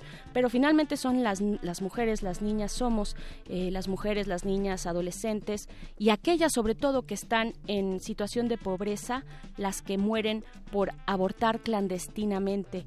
Y algo que ha llamado la atención de este debate es que, bueno, se presenta esta propuesta, esta propuesta pro aborto, eh, una propuesta, una propuesta de ley muy interesante, muy completa, que aborda muchos otros ejes, no solamente el de eh, salud pública y un aborto legal, accesible, eh, no clandestino para las mujeres argentinas, sino que pues va mucho más allá con educación sexual, con conocimiento de, y acceso a eh, anticonceptivos. Es decir, es una, una ley eh, pues bastante integral, digamos, eh, la que están presentando allá en el Congreso en Argentina, pero por parte de los no abortistas, por parte de, digamos, de los pro vida, que así se, les, se les llama, o ellos mismos también se pueden llegar a llamar así, por parte de ellos no hay una contrapropuesta, simplemente hay un no hay un no como respuesta, hay un no, no vamos a, votar en este sentido, pero tampoco en otro sentido. Es decir, de primer momento y a menos de que alguien por ahí ya un legislador dijo bueno hay una eh, yo tengo una propuesta que discutiremos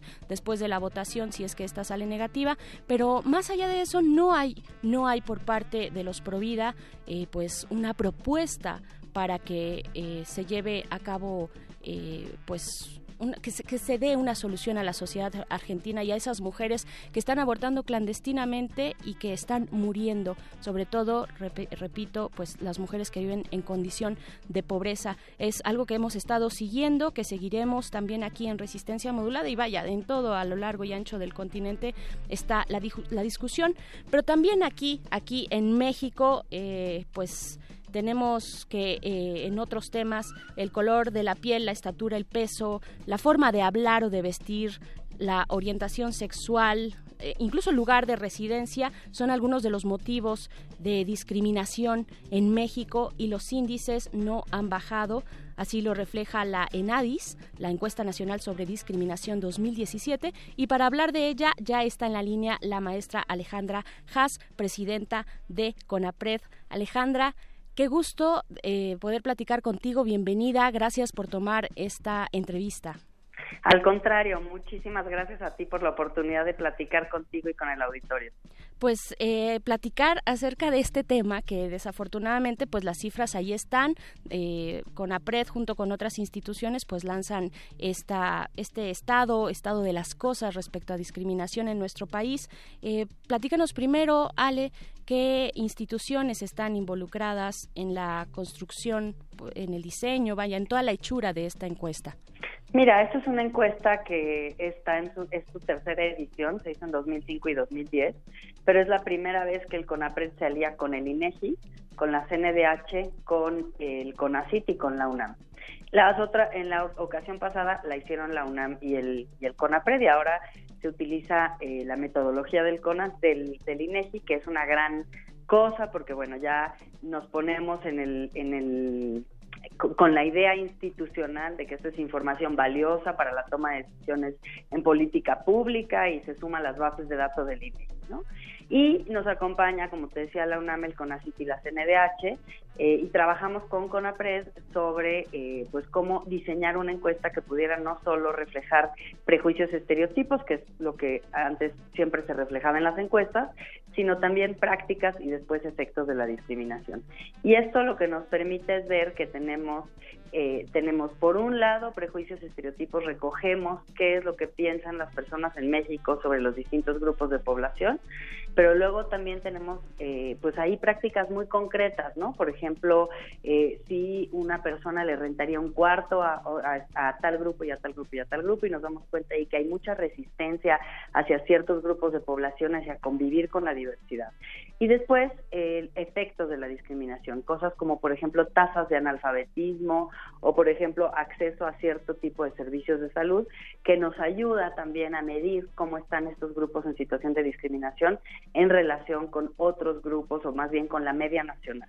Y ahí básicamente lo que nos damos cuenta es que el prejuicio no es solo un prejuicio que hace un daño, digamos, emocional, que hace un daño a la convivencia cotidiana, sino que el prejuicio se convierte en práctica y la práctica se convierte en efecto, en un efecto muy concreto de que hay ciertas personas que tienen menos acceso que otras, incluso a los servicios públicos, pero también a los servicios privados, a las oportunidades laborales, a las oportunidades educativas.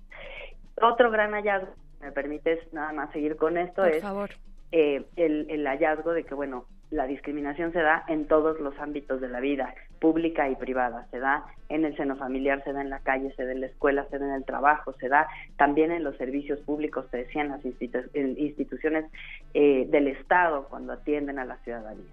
Y una tercera cosa, una innovación importante, también esto tiene que ver con que el tamaño de la muestra es muy grande, son 40 mil viviendas, más de 100 mil personas encuestadas, es que nos permite eh, medir los efectos de algo que ya intuíamos que era la interseccionalidad. Esto de que bueno, una cosa es sufrir la discriminación como mujer, pero si además eres mujer indígena y si además eres mujer indígena trabajadora del hogar o con discapacidad, entonces empiezas a acumular características que significan una potenciación del fenómeno de la discriminación sobre tus derechos. ¿no? Y vemos cómo este efecto acumulado afecta de manera muy concreta a ciertos grupos de personas. Así es. Eh, la encuesta, ya lo mencionas tú, Alejas, y además con esta eh, participación ahora eh, o este esta conjunción de esfuerzos entre el CONAPRED, INEGI, la UNAM, la Comisión Nacional de Derechos Humanos, es amplísima. La muestra es muy grande y es un gran universo de grupos que son discriminados, bueno, lo que refleja aquellos que fueron encuestados. Pero, ¿dónde están los puntos, digamos, o los grupos más susceptibles a ser discriminados? ¿Dónde tendría el Estado que poner eh, primero eh, los esfuerzos, eh, entiendo, vaya, que no se puede dejar fuera a un grupo de población, pero, pero hay emergencias que atender. ¿Dónde, dónde estarían? Mira, yo creo que hay dos aspectos que hay que tener como muy en cuenta. En primer lugar, que efectivamente hay ciertos grupos de población que tienen menos acceso a la educación y a la salud. Este es el caso, por ejemplo, de las personas con discapacidad y de las personas indígenas, sobre todo las personas indígenas y o con discapacidad que viven en zonas rurales más que urbanas. De todas maneras, en las zonas urbanas también hay brechas de desigualdad, pero se profundizan mucho cuando están en zonas rurales, ¿no? Y vemos que esto coincide, por ejemplo, tasas de analfabetismo de un 20% en personas con discapacidad, cuando la media nacional es de 3.3%. O sea, sí estamos hablando de brechas importantes. La otra, por ejemplo, es el acceso a seguridad social, a servicios médicos. Las personas hablantes de lengua indígena 72% están afiliados al Seguro Popular contra la media nacional que es del 40% y tú sabes que el Seguro Popular tiene una cobertura de enfermedades menor que el INE. Entonces, eh, esta sobrerepresentación de las personas hablantes de lengua indígena eh, afiliadas al Seguro Popular significa que si eres hablante de lengua indígena tendrás muchas más probabilidades de tener una cobertura de menor digamos, amplitud, de menor cobertura. Eh, y este tipo de cosas las vemos también con el tema de tono de piel, ¿no? Eso es otro hallazgo importante y otra, otra medición que es muy brutal. La sobrerepresentación de los tonos de piel más oscuros en los estratos socioeconómicos más bajos y la sobrerepresentación de tonos de piel más claros en los estratos socioeconómicos más altos, ¿no?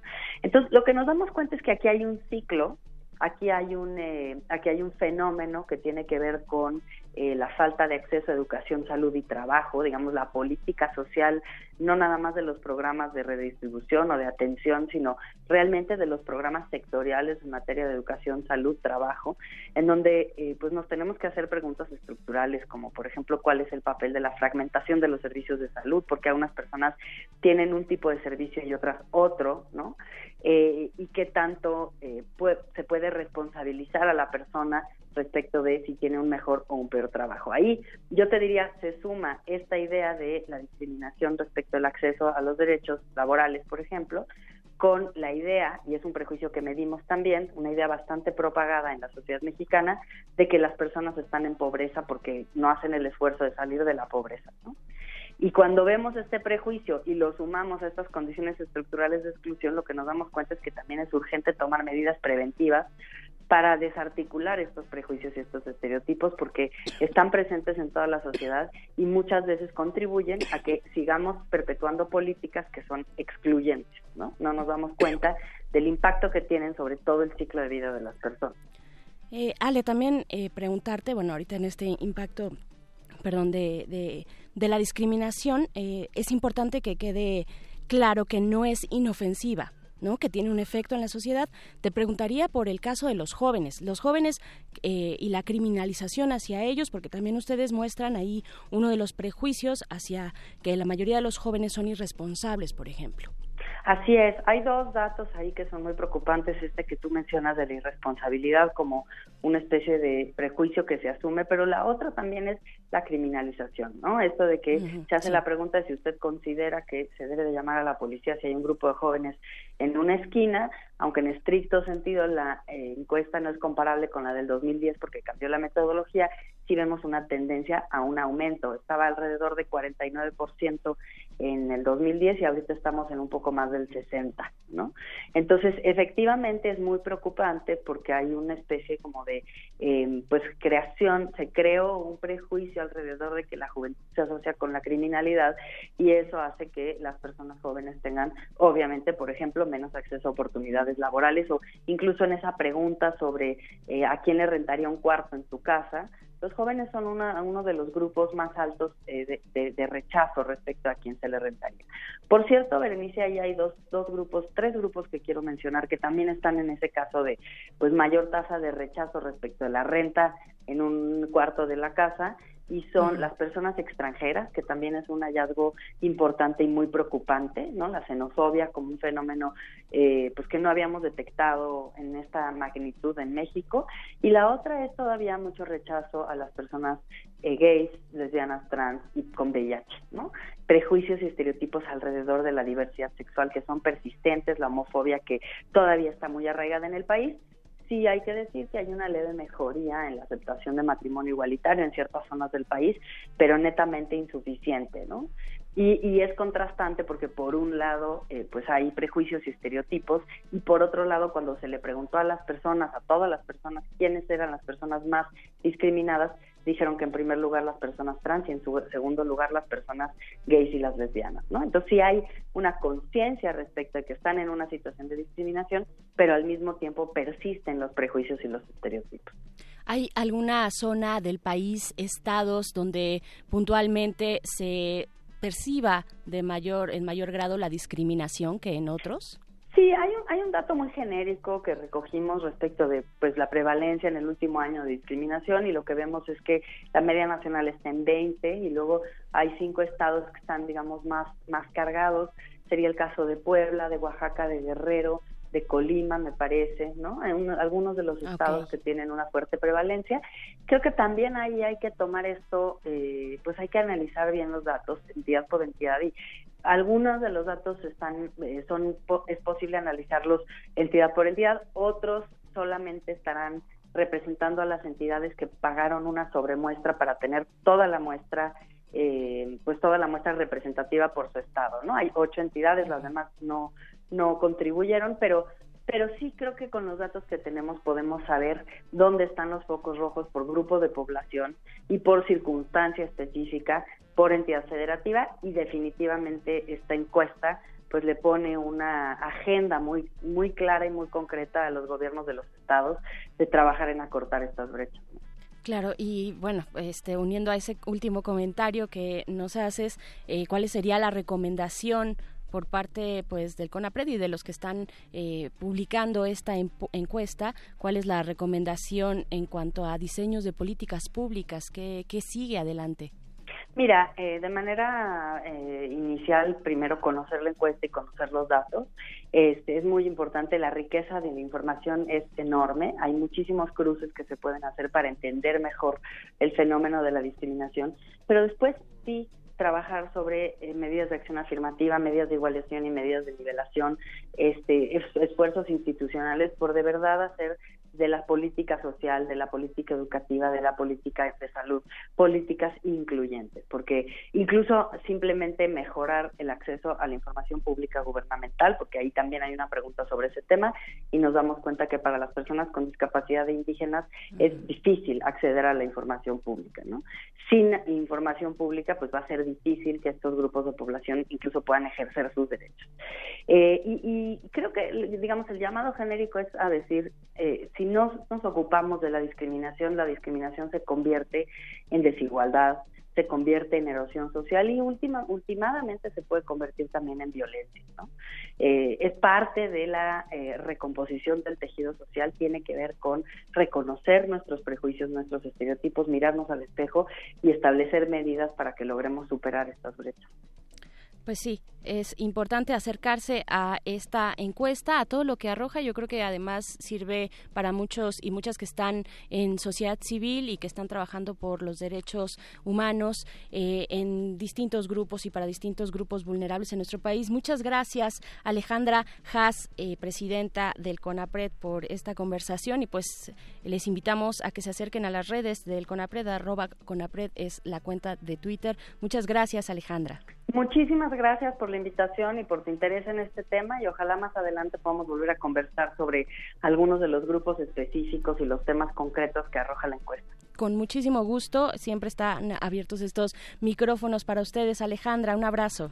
Un abrazo, muchas gracias y buenas noches. Muy buenas noches a Alejandra Haas, presidenta del CONAPRED. Y pues bueno, nada más algunas de las ideas más comunes que fortalecen la discriminación. Eh, más, más que ideas, son prejuicios. Eh, algunos de ellos son la mayoría, por ejemplo, la mayoría de los jóvenes son irresponsables. U otro es, eh, mientras más religiones se permiten en el país, habrá más conflictos sociales. O también que los pobres se esfuerzan poco por salir de su pobreza. Otro prejuicio es convivir con personas con SIDA o VIH siempre es un riesgo. La pobreza de las personas indígenas se debe a su cultura y así una larga lista, una larga lista que debemos eh, pues observar, observar ese reflejo de lo que somos en México y también tener muy en claro que la discriminación no es eh, inofensiva, no es ingenua, sino que sí genera, sí genera diferencias sustanciales entre los distintos grupos que eh, pues conformamos esta sociedad en México. Así que así el México del siglo XXI, a pesar de la gran diversidad, la piel blanca sigue siendo un privilegio. Seguimos viviendo en una pigmentocracia, un concepto que salió hace eh, que se generó hace no tanto, hace como más o menos un año, precisamente cuando salía otra de las encuestas, en este caso la de INEGI. Pero pues bueno, nos vamos con música. Esto es de HST, la canción es El origen del mestizo, aquí Resistencia modulada, el modernísimo. El modernísimo. Y sentía como sudaba, tenía ganas de llorar, de salir corriendo. Llamarnos jotos, maricones, putos, lenchas. Pues sí, a veces que murmuran antes de que nos vean, pero ya cuando están de frente a nosotros, pues nunca dicen nada. Frente a nosotros, pues nunca dicen nada. Nunca dicen nada por la calle, la calle por, en mi bicicleta y de pronto una mujer eh, chocó en, eh, conmigo, eh, pero pareciera adrede en, mi bicicleta. Y entonces comenzó a decirme, eres una india, se ve que no sabes andar en la bicicleta, en la bicicleta, eres una india, no sabes andar. Y entonces yo le decía, el, no, el 90% de los mexicanos tenemos sangre indígena, ¿tú qué te crees, no? Y le pegaba al vidrio y, sus niños empezaron a llorar y entonces, entonces, y entonces empezó a decirme, India, India, India, India, India, pero así como 100 indias. Una vez yo le dije a un amigo mío, muy buen amigo de que hacía castings, le dije, oye, pero ¿por qué me llamas siempre para hacer esos personajes, cabrón? Yo tengo una licenciatura, güey, yo estudié periodismo. Entonces, ¿por qué me llamas para, para hacer eso? Y me dijo, ¿por qué eres moreno? Me dijo, "Me- El modernísimo. El modernísimo. Se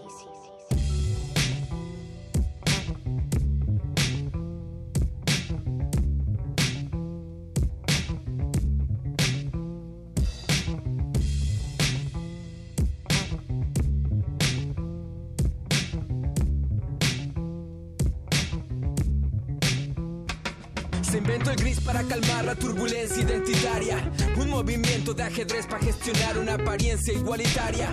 Pasó el reporte, imperio dicta el corte. Albrices folcloristas van sonriendo por deporte. Dinero viejo constituye la nación independiente. Y el mismo viejo de la esquina destinado a dependiente. Matando el nexo con la nubia de los hijos animales. Tropicalismo confortable sin las penas ancestrales. Fervor nativo luce bien para los días de carnavales. Lustrando el oro al heredero dictador de las gerencias patronales.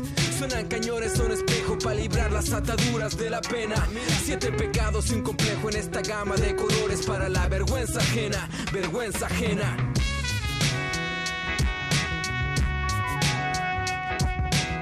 Arrebataste mi lenguaje y mi areito Y con mi espalda diste forma al arquetipo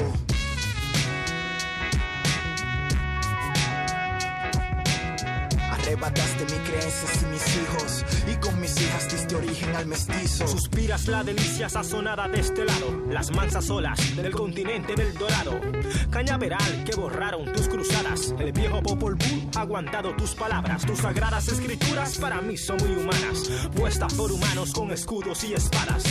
Sus colonias me dejaron cicatrices, limpiaron esta sangre, hay droga en sus narices. Esta casta vale más que un apellido, soy el culpable de lo que el otro ha cometido. He venido a tripiarme a esos ojos tan azules, a esos ojos verdes como de granos de guandule. Acompañada nada más y nada menos con fiebre amarilla, alimaña en mi terreno. El no educado, ese soy, soy el mestizo, más de este lado que del otro. Toma tus prejuicios.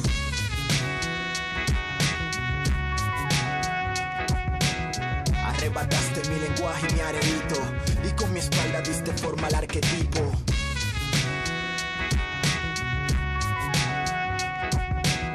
Arrebataste mi creencias y mis hijos Y con mis hijas diste origen al mestizo. Ya sé, ni mi barba ni mis dreads, pero tengo que entender el derrizado de usted.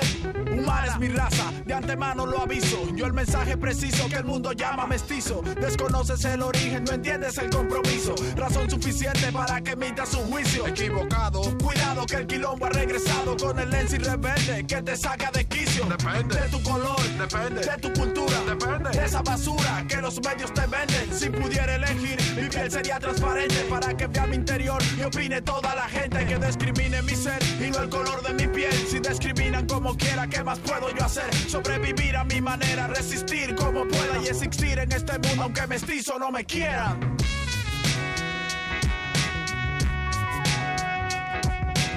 Arrebataste mi lenguaje y mi areito Y con mi espalda diste forma al arquetipo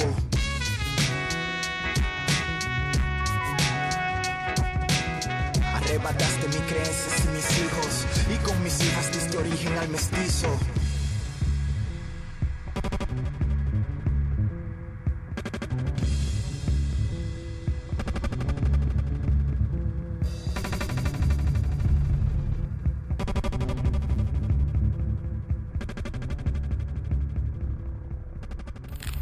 El modernísimo. en el nuevo gobierno el presidente de la República no tendrá palomas mensajeras ni halcones amenazantes. El Ejecutivo no será más el poder de los poderes, ni buscará someter a otros poderes. No olvidemos nunca que debemos la apertura de estos nuevos horizontes al pueblo que está por encima de individuos, grupos o facciones. El modernísimo.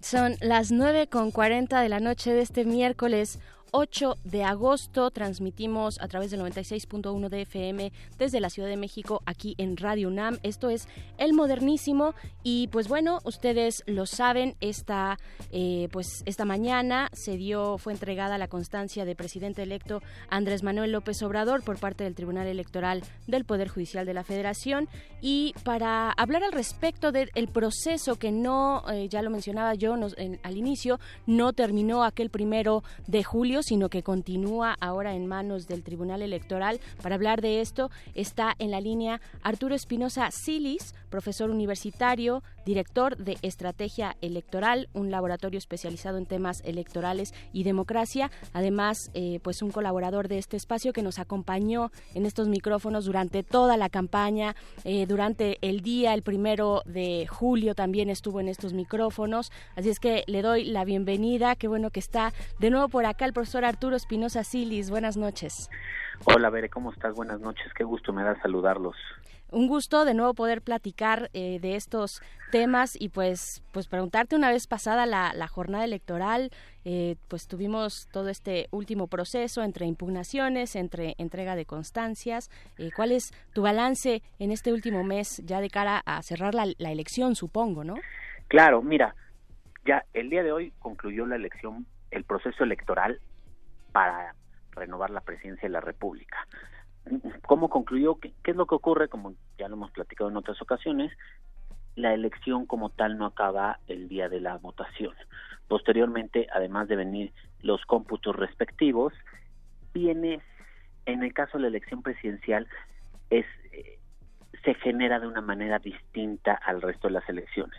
El resto de las elecciones, diputados, senadores, este, a nivel local igual ayuntamientos, la propia autoridad electoral administrativa, los institutos electorales, el INE, los institutos locales, califican y validan la elección y entregan las constancias de mayoría a los candidatos que resultaron ganadores.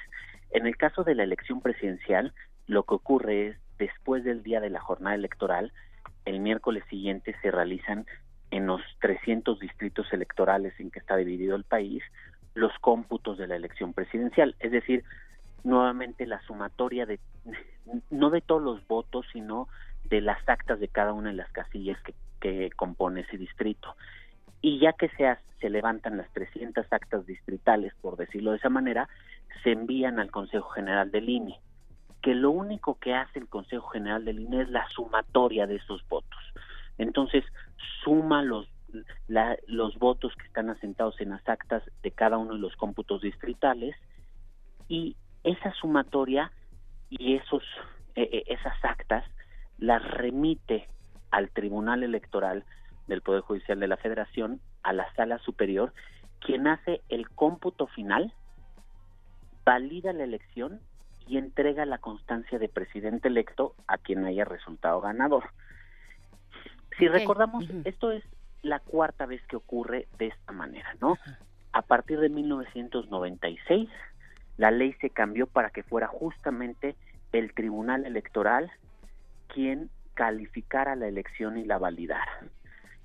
Antes de eso, lo que ocurría es que quien calificaba la elección y la validaba era el propio Congreso de la Unión. Y esta era una calificación, digamos, de tipo política, ¿no? Era nada más un trámite. Ahora, quien lo hace es un órgano de carácter jurisdiccional. La verdad es que a lo mejor y nunca, siempre nos cuesta trabajo poner atención. Si recordamos en el año 2000, pues realmente fue un mero trámite. ¿Por qué? Porque pues la elección también fue una elección eh, con cierta holgura, fue una este elección con un amplio reconocimiento de, de todas las fuerzas políticas respecto al triunfo de en ese entonces de Vicente Fox. 2006 y 2012 esta parte fue fundamental.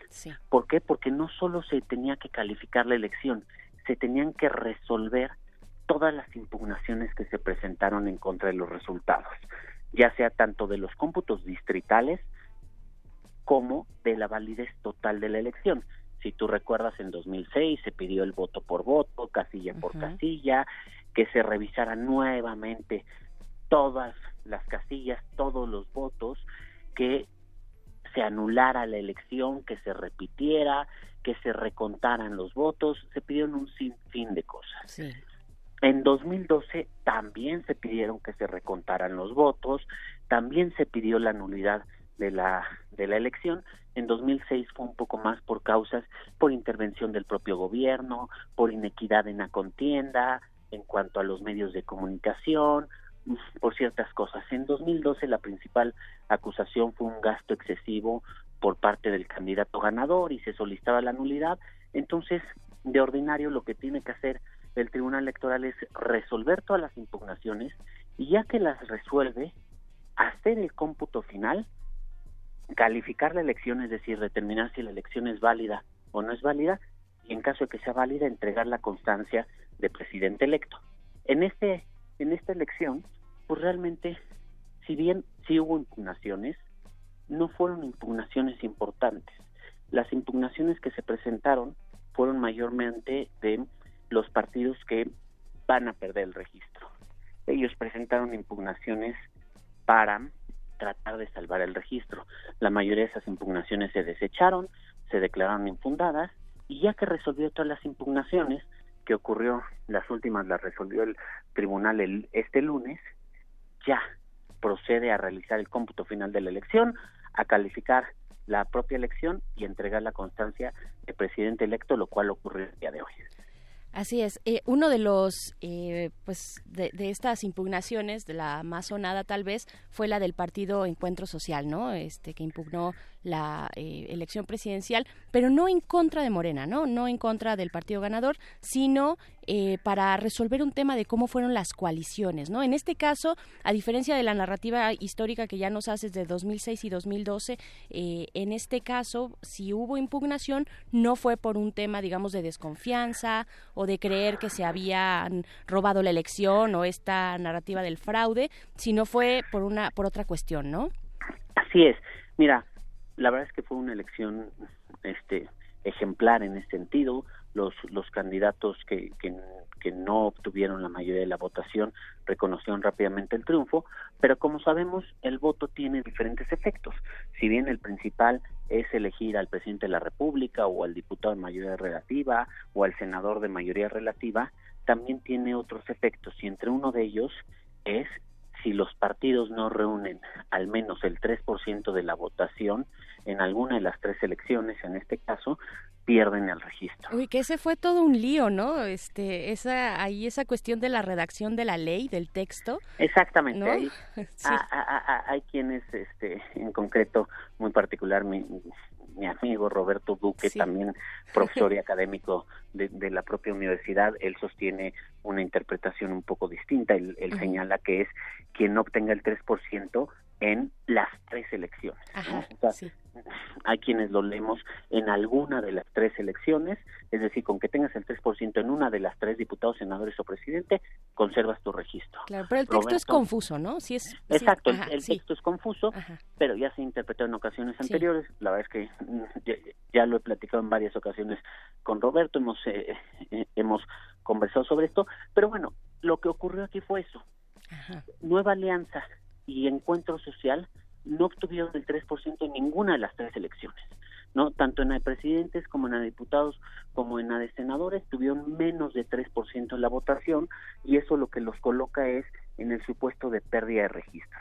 Lo que hicieron ambos partidos, porque si bien la sonada fue la de Encuentro Social, porque era parte de la coalición ganadora, pero también lo hizo Nuevo, Nueva Alianza, fue impugnar los resultados de las tres elecciones y la vez que presentaron un sinfín de impugnaciones en las tres elecciones, todo con el objetivo de rescatar votos para poder conservar su registro.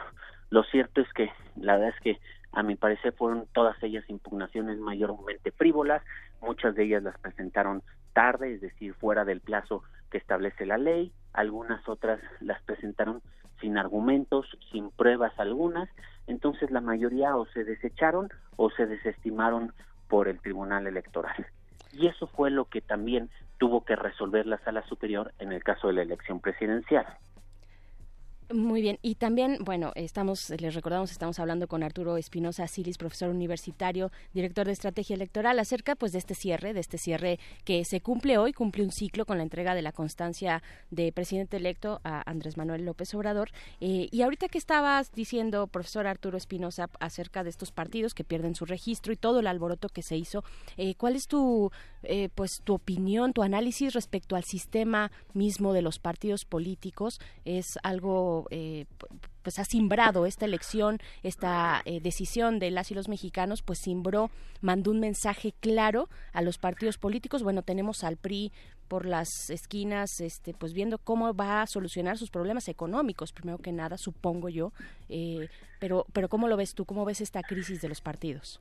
Mira, yo creo que ya si lo analizamos en, en un poco en perspectiva y, y ya un poco fuera de, de cualquier este la ola esta que se dio del gran triunfo de Morena, si, si lo analizamos más fríamente, eh, es un mensaje que me parece que los partidos políticos no entendieron, pero que se venía manifestando desde hace algunos años. Exacto. Si, si, si vemos la elección de 2016, en la cual el, el PAN festejó ampliamente un triunfo abrumador en, en muchas gubernaturas, en muchas elecciones locales, en, en aquel entonces los analistas y, demás dijeron, ojo, no es un triunfo del PAN porque sea la mejor opción, es, un es una derrota del partido en el gobierno respecto del cual están hartos los ciudadanos. en ese entonces Morena era una fuerza política, si bien que iba en ascenso y que desde entonces, en varias elecciones, tuvo resultados mucho más favorables de los que se esperaba, ¿no te acuerdas? En Oaxaca, en Veracruz que tuvo, en Zacatecas, que, que, que los resultados fueron mucho más cerrados de lo que se esperaba. Lo cierto es que apenas era un partido político de muy reciente creación, entonces no tenía tanto conocimiento y desde luego no había la candidatura presidencial de lo que significa Andrés Manuel López Obrador. Entonces, desde ese entonces se mandó el mensaje de hartazgo. Y creo que nuevamente en estas elecciones se vuelve a confirmar ese, ese mensaje. Ese mensaje de que los partidos políticos no están trabajando en favor de la ciudadanía, no están dejando las prácticas mm, de corrupción, de abusos, de este malos manejos de los cuales los ciudadanos estamos tan cansados y en este caso el mensaje no fue solo para el partido en el gobierno, fue también para los partidos tradicionales de oposición me refiero a los de mayor arraigo como son el PAN y el PRD, en el que la ciudadanía les dice, ya también hemos visto que ustedes ni como gobierno ni como oposición nos han respondido. Entonces queremos a alguien nuevo y alguien diferente y eso se representa en la figura de Morena. Morena por ser un partido político de reciente creación y Andrés Manuel por ser un candidato al cual no ha, no ha llegado a la presidencia de la República. ¿no? El partido no había, no ha gobernado como tal, y Andrés Manuel, si bien ya fue gobierno en la Ciudad de México, pero no ha sido gobierno en la presidencia. Entonces, lo, lo que manifestó la ciudadanía fue un claro, ya no queremos las más prácticas de siempre, los candidatos que, los partidos políticos que representan a los candidatos que están postulados por por las distintas fuerzas políticas representan a esos partidos, aunque sean caras nuevas, distintas y demás, pero queremos algo distinto. Estamos cansados de esas prácticas cotidianas. Entonces, yo creo que esto obliga a dos cosas a los partidos políticos. Por un lado, a una renovación y refundación profunda interna en ellos mismos, a que vuelvan a retomar ciertos principios, ciertos valores democráticos que algunos de ellos tuvieron en su momento, a que vuelvan a, conformarse y dejen de ostentar nada más el poder por el poder, pero el otro me parece que es a que se vuelvan una oposición responsable y una verdadera oposición. El día de hoy Morena va a tener no solo el Ejecutivo Federal, no solo fuerza muy importante en las entidades federativas, va a tener una mayoría muy importante en el Congreso de la Unión. ¿Por qué? Porque no solo tuvo el mayor número de diputaciones y senadurías. Ante la pérdida de registro del Partido Encuentro Social, seguramente quienes resultaron electos por el Partido Encuentro Social se unirán a los grupos parlamentarios, ya sea de Morena o del PT. Es decir, porque ya no tienen partido, ¿no? Exactamente, porque ya no van a tener partido. Y eso les dará una mayor fuerza. Entonces, serán sin duda una fuerza muy importante. Y aquí es donde la oposición va a tener que jugarla muy inteligentemente y va a tener que ser muy astuta en cómo enfrenta a esta gran mayoría que tiene el presidente de la República, que además desde 1997 no ocurría esto, ¿no? Entonces, seguramente, o sea, el país ya no está acostumbrado a funcionar con estas mayorías tan grandes que hay hoy en día y la oposición ya no está acostumbrada a ser oposición en una franca minoría. Claro, un eh, complicado va a estar eh, este papel de la oposición. Ojalá lo tomaran eh, dignamente, porque es lo que les queda. Además, no tienen muchas opciones, yo creo, hacia dónde hacerse. tomar un papel de oposición de manera firme y digna ante, pues, esta este tsunami que se le ha llamado a Morena y, pues, también por el bien de una democracia que tiene contrapesos, ¿no? Que tiene una división efectiva de poderes.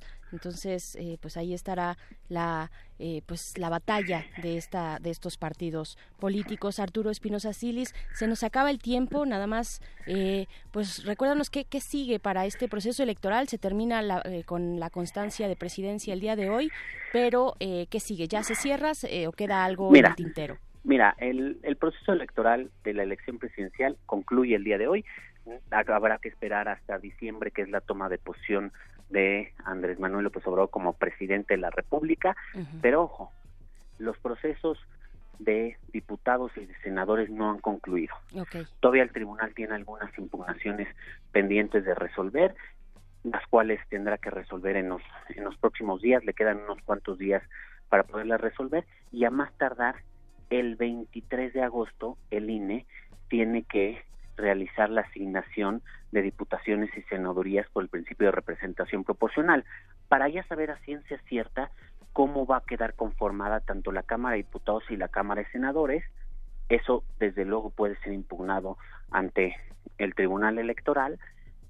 Y finalmente, todo tiene que estar listo para que el Congreso se instale en pleno el primero de septiembre. de septiembre, que inicia la, el periodo ordinario de sesiones, ¿no? Exactamente, que inicia el periodo ordinario y que pues ya, ya, tendrán que definirse quién va a encabezar la mesa directiva, quién va eh, este a, dirigir a encabezar cada uno de los grupos parlamentarios y, seguramente se empezarán ya a trabajar las diferentes propuestas o cambios normativos que el presidente ya ha ido el, el ahora presidente electo ya ha ido anunciando Híjole, qué, qué emocionante. No sé qué pienses tú, Arturo Espinosa Silis. Eh, pues hablemos más adelante para ver lo que va a ocurrir también, pues con toda esta configuración política de nuestro país, del poder político. Muchas gracias por esta conversación, eh, pues que se repita pronto, ¿no? Claro que sí, veré. Muchas gracias. Creo que el país va a entrar a una nueva etapa y, ojalá y, sea para, para bien de México. Una nueva etapa que ya está muy cerca. Muchas gracias, profesor Arturo Espinosa Siles. Gracias, un saludo a todos. Un saludo. Eh, y pues nosotros nos vamos también, ya nos vamos, seguimos pendientes de la votación en el Senado argentino, de lo que está ocurriendo por allá. Eh, pueden ustedes seguirlo en vivo a través de eh, pues las distintas plataformas. Lo pueden encontrar, por ejemplo, en YouTube está la transmisión en vivo del Senado. Es un debate entre aborto legal o, aborto clandestino, así le han dicho las que, las que están impulsando este proyecto de ley. y pues bueno, desde acá lo, le estaremos dando seguimiento aquí en Resistencia Modulada porque es un discurso, además, es, es una acción que se está eh, pues también reflejando en otros lugares de América Latina, en toda la región y por supuesto en México. Los dejamos eh, en breve con una canción, si la producción nos dice que sí, creo que sí, nos vamos con esto, que también es del sur del continente. Vamos a escuchar Poder Popular y ahora que estamos juntas. Esto fue El Modernísimo. Nos escuchamos la próxima semana. Yo soy Berenice Camacho. Quédense aquí en Resistencia Modulada. El Modernísimo.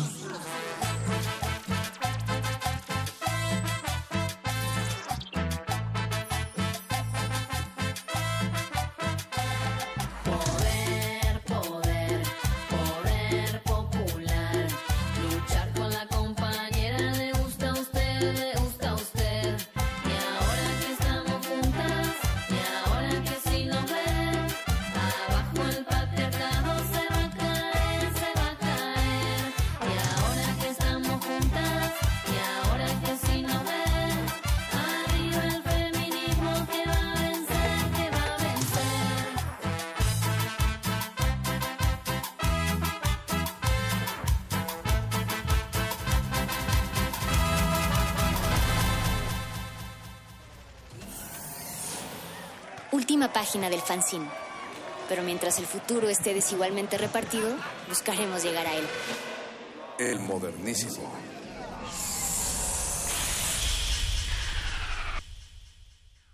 Resistencia modulada. Escuchas XEUN 96.1 de FM.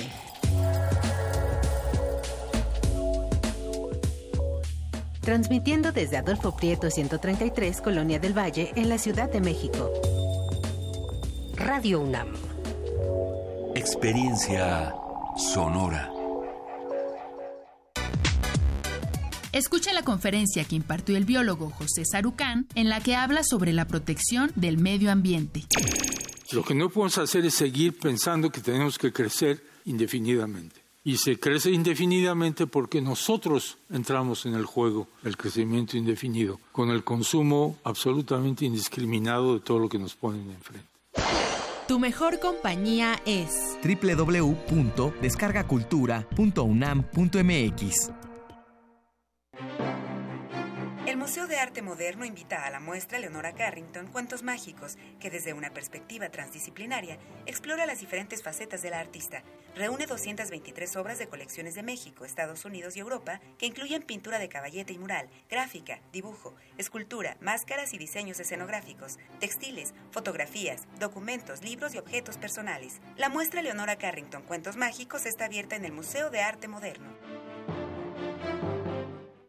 1968 nos legó una transformación social tan profunda que aún hoy, a cinco décadas de distancia, seguimos escuchando sus ecos y escribiéndonos a través de la tinta de la memoria.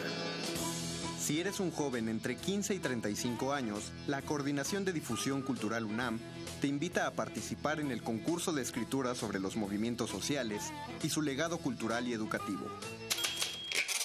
Ensayo literario, crónica literaria, dramaturgia, relato gráfico, testimonio. Consulta la nueva fecha de cierre y los premios en www.universodeletras.unam.mx o escribe a info@universodeletras.unam.mx o al 5622 6666, extensión 48870. 2 de octubre no se olvida, se escribe. Resistencia modulada.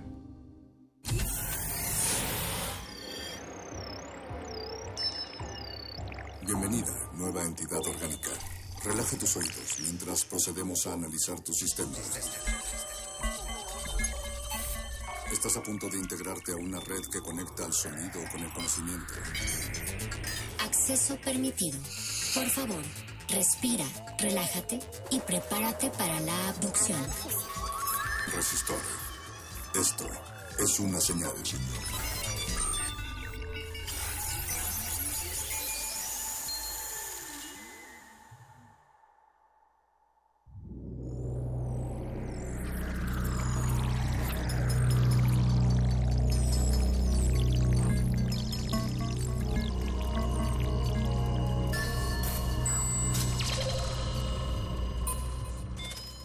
Código de emisión. R 3 1 8 3 0 8 0 8 1 8 Acceso permitido.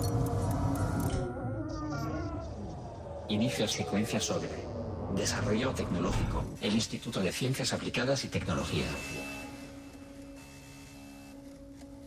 La Coordinación de Investigación Científica de la UNAM cuenta con el Instituto de Ciencias Aplicadas y Tecnología, ICAT, esta es una entidad académica que tiene como característica académicos de perfil multi interdisciplinario, gracias a la integración de conocimientos en diversas áreas de la ingeniería, de las ciencias físico-matemáticas, de la química y de las ciencias de la salud. El instituto tiene una capacidad poco común en el medio universitario para encarar proyectos interdisciplinarios, de investigación y desarrollo tecnológico enfocados a la solución de problemas relevantes de nuestro entorno. Es por ello que el Instituto de Ciencias Aplicadas y Tecnología de la UNAM es un referente en cuanto a investigación científica y desarrollo tecnológico. ¿Desea repetir esta información? Ha elegido no. Comenzamos. Resistor. Esto es una señal. Resistor.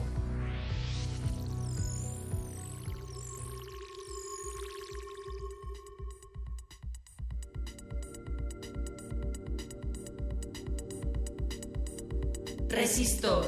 Esto es una señal. Muy buenas noches, audiencia conocedora de Radio UNAM. Continúan ustedes sintonizando esta resistencia modulada que se transmite de lunes a viernes a partir de las 20 horas. Y esta noche, noche del 8 del 8 del 18, estamos iniciando una emisión más, la 183 de Resistor, esta es su sección de ciencia y tecnología favorita. Yo sigo siendo el clon de Alberto Candiani, porque el original lo hemos perdido de vista y ya desarrolló un clon con inteligencia artificial que estamos en etapa de pruebas y pues nos mandaron aquí a conducir a conducir este esta sección sobre ciencia y tecnología. Esta noche, esta noche se la estamos dedicando al desarrollo tecnológico y a la implementación, a la, a la adopción de la tecnología y de la ciencia por la sociedad, cómo es que cómo es que pasamos de una investigación, de un desarrollo científico a pues a la practicidad, al uso cotidiano y de ello de ello hablaremos más adelante. ahora para empezar me gustaría comentar algo sobre pues sobre este jovencillo, uno de los universitarios, quizá el universitario más joven actualmente en México, Carlos Santamaría, como seguramente ustedes ya saben, ya que ha sido una noticia notable. Él es el primer niño en ingresar a una carrera en la UNAM. Acaba de iniciar el ciclo escolar para este año, hace un par de días, y él entró a la carrera de físico, bueno, física biomédica.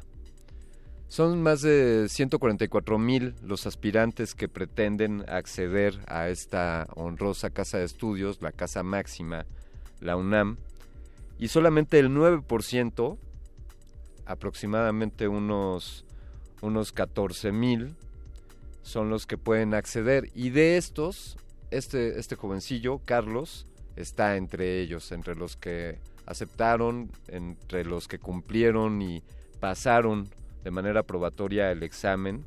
Él tuvo, cabe decirlo, 105 de las 120 preguntas que hay ahí, tuvo 105 aciertos, así que un, un examen notable. Pero esto no es resultado de una cuestión mágica o de que Carlos tenga un don privilegiado o una cosa eh, no explicable.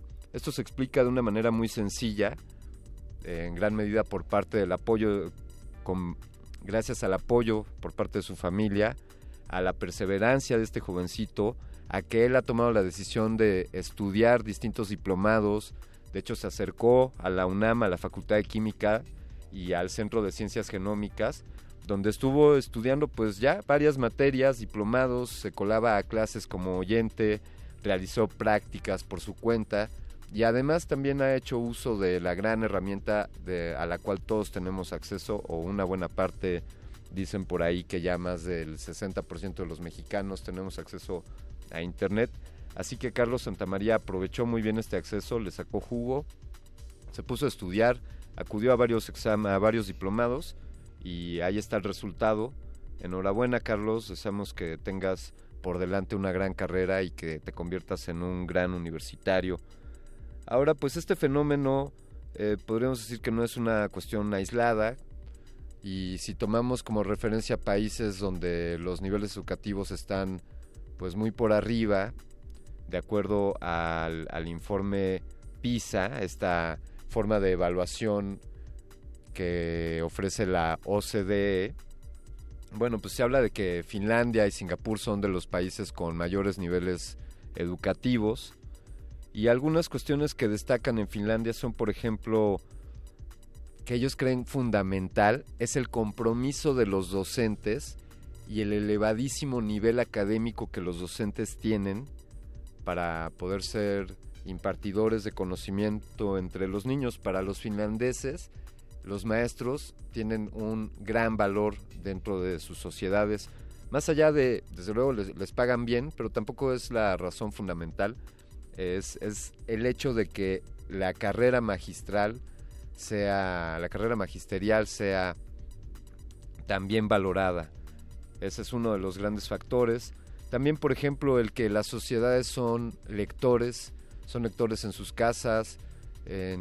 Se habla de que la gran mayoría de las familias finlandesas están suscritas a por lo menos a un periódico o a más, a más revistas, así que el hábito de la lectura está presente en los hogares y también está presente en los medios de comunicación, por ejemplo las televisoras, pues transmiten los programas en las lenguas originales de estos programas y se hace un doble, se hace un subtitulaje, así que los niños desde jóvenes pues están obligados a leer y a escuchar en otros idiomas y a leer en el propio.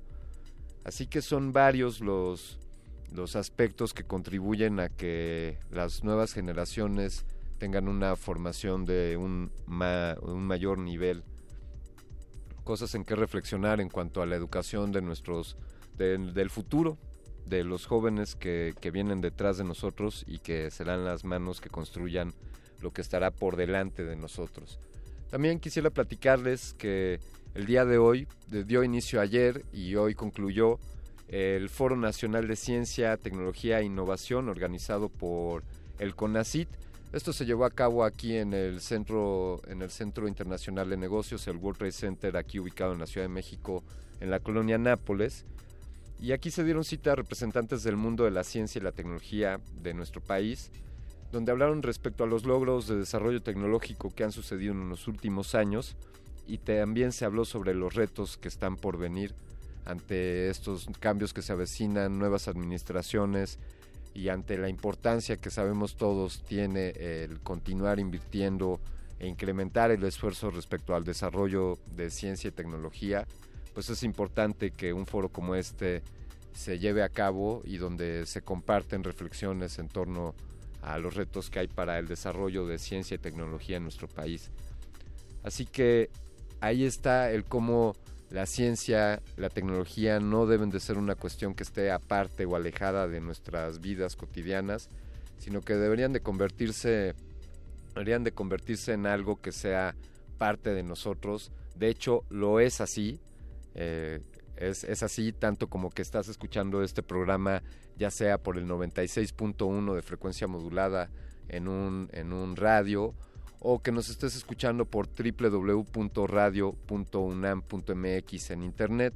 Desde luego también puedes interactuar con nosotros, hacernos llegar tus comentarios, tus sugerencias en el Twitter, arroba Rmodulada, y también en Facebook como Resistencia Modulada es como nos puedes encontrar.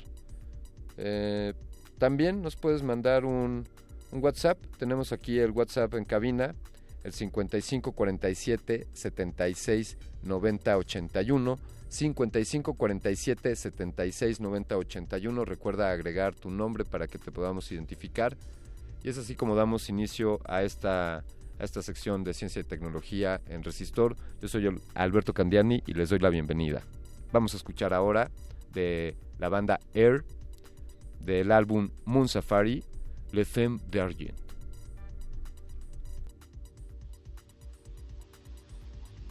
Resistor. Esto es una señal.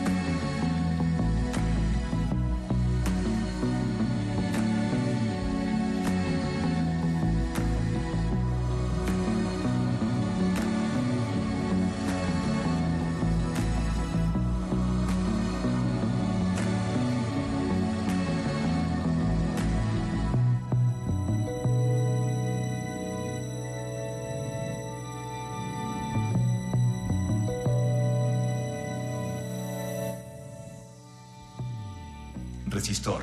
Esto es una señal. Con el que debutó este dúo francés de música electrónica Air. Moon Safari fue lanzado el 16 de enero de 1998.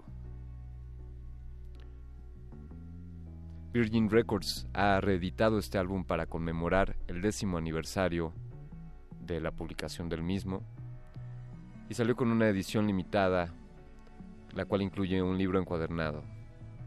Hay también un documental en DVD sobre este dúo y un CD extra con actuaciones en vivo y remixes. Estás escuchando Resistor. Y con esto vamos a continuar con nuestro próximo, con nuestro siguiente bloque, en el que estaremos hablando con el doctor Rodolfo Zanella para hablar sobre cómo la tecnología deja de estar en el espacio y llega hasta nuestras manos. Estás escuchando Resistor. Resistor. Resistor.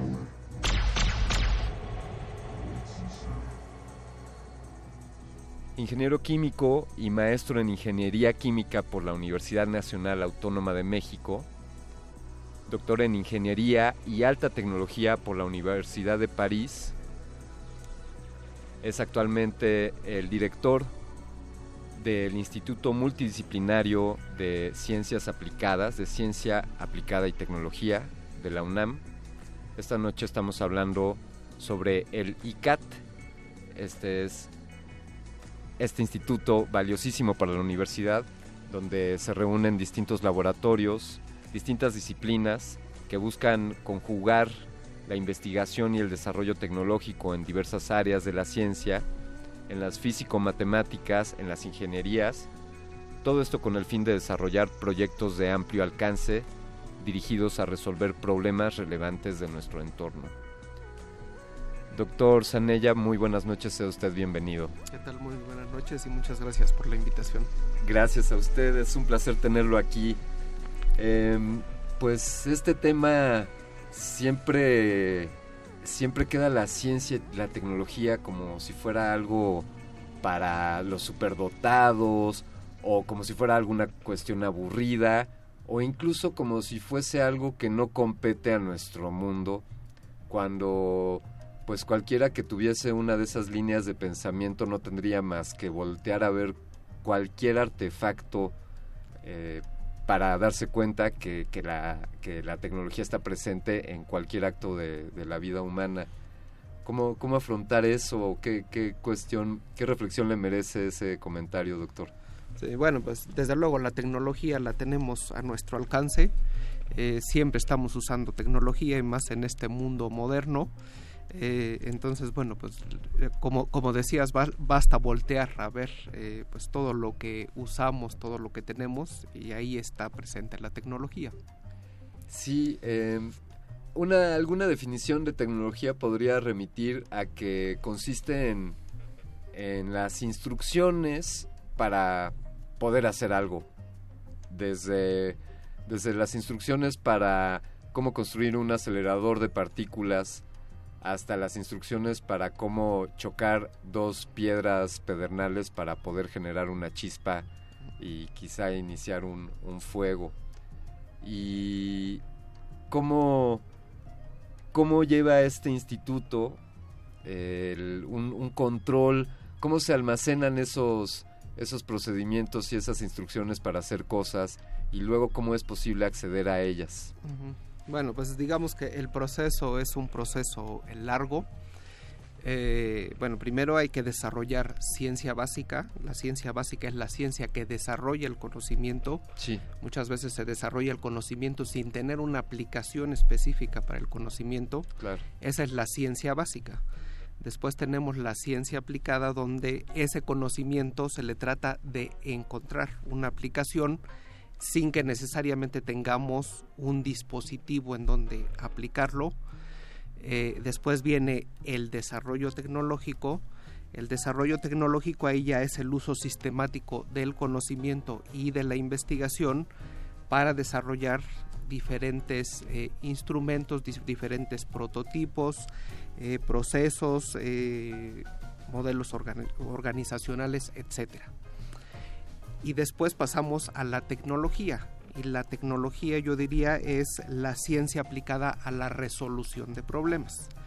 Y ese es uno de los objetivos de este instituto, el Instituto de Ciencias Aplicadas y Tecnología, el realizar investigación básica y aplicada y después con el desarrollo tecnológico tratar de resolver problemas relevantes de nuestro entorno. Son, son podríamos decir como, como un enlace entre la aplicación del conocimiento adquirido y del otro lado pues el origen que, da pie a ese conocimiento.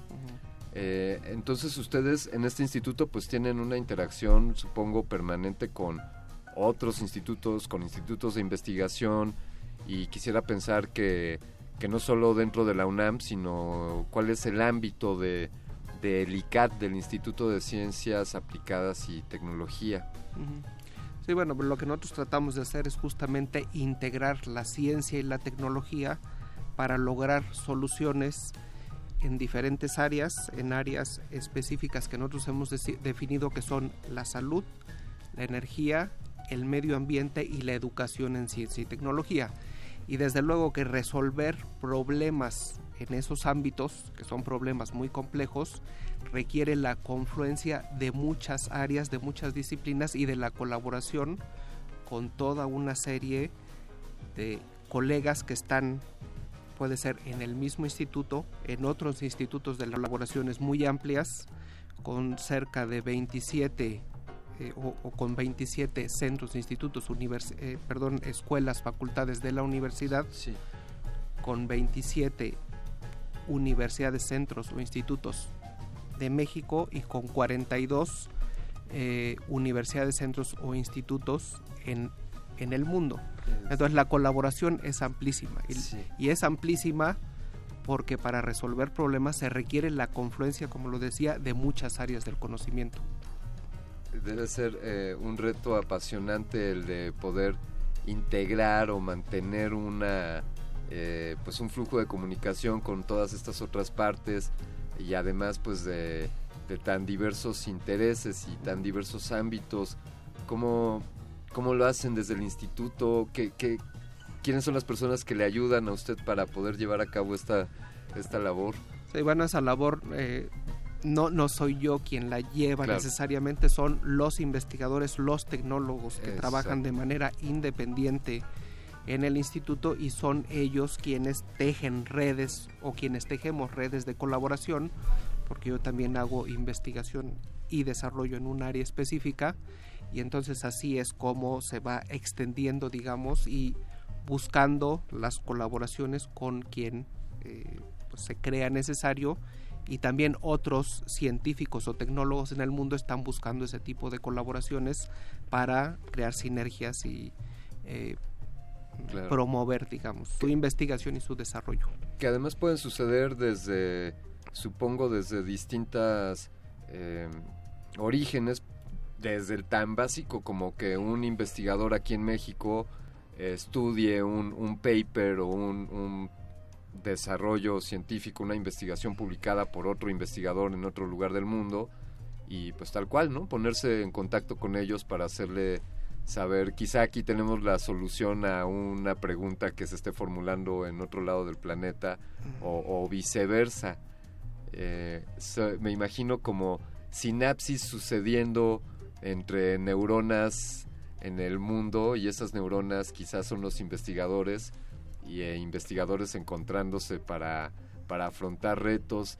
¿Podría ilustrarnos, doctor?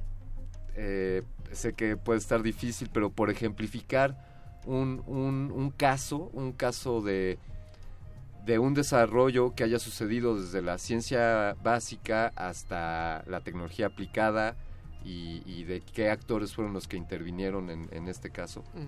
Bueno, pues tenemos toda una serie de ejemplos, podría hablar de varios. Claro. Eh, bueno, nosotros, eh, entre, entre las áreas que nos interesa desarrollar, pues es, te decía, el área de salud.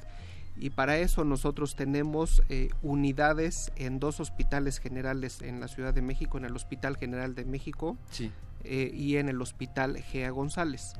Y entonces ahí lo que hacemos es una colaboración interdisciplinaria entre nuestros investigadores que típicamente son físicos, químicos, ingenieros con médicos. Y entonces esa colaboración es una colaboración muy rica porque los investigadores están en el lugar donde suceden o donde se ven los problemas y eso nos permite aterrizar en ciertas soluciones. Por ejemplo, la creación de implantes craneofaciales por métodos eh, utilizando eh, manufactura aditiva, es decir, impresión 3D. Ese es uno de los desarrollos que tenemos que ya está transferido, que se desarrolló en colaboración con uno de estos hospitales y que se transfirió a una empresa mexicana para que pueda eh, explotar ese tipo de, eh, de desarrollos. Se han hecho otros desarrollos, por ejemplo, em, simuladores de cirugía, de cirugía de cerebro o de cirugía de próstata, para que los médicos, cuando están en proceso de entrenamiento, puedan entrenarse con un simulador y no con un paciente. Porque bueno, si en el simulador cometen un error, pues no hay mucho problema. Pero si lo, si lo cometen con el paciente, sí. Entonces ese es, ese es otro de los desarrollos que se han logrado en el caso eh, de salud. hemos tenido sistemas para eh, realizar diagnóstico, por ejemplo, diagnóstico de fibrosis eh, en hígado, diagnóstico de pie diabético. Ah, e, eso, pues desde luego hay una parte importante de ciencia básica, porque se, se, utilizan pues técnicas serían difíciles en este momento de explicar, optotérmicas o, técnicas de termografía para detectar ciertos fenómenos que se dan en el cuerpo humano y que son signos de una enfermedad. Entonces, bueno, esos, son ejemplos en el área de salud. Después tenemos otros ejemplos, por ejemplo, en, el caso del medio ambiente, que es otra de las áreas que nos interesa mucho, el desarrollo de eh, nanomateriales que son catalizadores que ayudan a limpiar el ambiente en diferentes, en diferentes espacios, pero sobre todo en espacios cerrados, porque se sabe que en los espacios cerrados hay eh, contaminación que puede ser muchas veces superior a la contaminación que hay en espacios abiertos. Entonces en espacios cerrados podemos tener diferentes contaminantes que pueden ser desde gases, sólidos o virus, bacterias, hongos, que por medio de nanomateriales y por medio de un dispositivo nosotros podemos tratar de tal manera que, podemos, que podamos limpiar eh, esos ambientes cerrados como este en el que estamos o bien otros que son más contaminados como em, un vagón del metro, un hospital u otros otro tipo de eh, ambientes cerrados. Luego en el área em, de energía, pues se han desarrollado concentradores solares para concentrar, como su nombre lo dice, la energía solar y eso se pueden utilizar como hornos, como medios de calentamiento para después, por ejemplo, tratar residuos, que es lo que se ha hecho, residuos de restaurantes, para después con el tratamiento que se da a esos residuos a través del concentrador solar, lograr eh, eh, producir metano y ese metano después transformarlo en un combustible o transformarlo en, en energía eléctrica para ser usado, por ejemplo, en restaurantes de la Ciudad de México. Luego, en el área de enseñanza de las ciencias, también hemos tenido eh, logros interesantes, por ejemplo, un, eh, un, desarrollo que se ha logrado transferir a varios eh, organismos, es un desarrollo que se llama el aula del futuro. Esa aula del futuro. Como sabemos ahora en las aulas, pues tenemos integradas las tecnologías de la información, es decir, los teléfonos, las computadoras, los iPad y todos los, demás dispositivos, las tabletas. Pero eh, no es solamente la idea integrar la tecnología al aula por integrarla, hay que ver qué dinámicas se, se quieren crear en el aula para promover el, aprendizaje.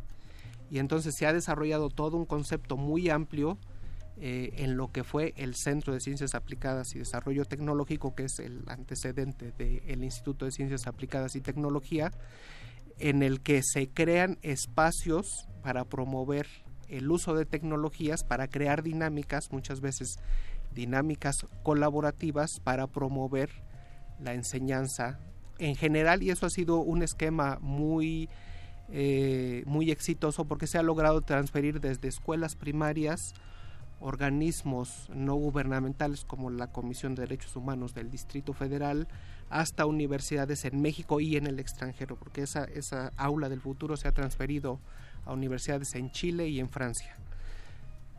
Hay, hay otros ejemplos, ¿no? Por, ejemplo, esta, esta aula del futuro, o sea, lo que entendemos es que ustedes la...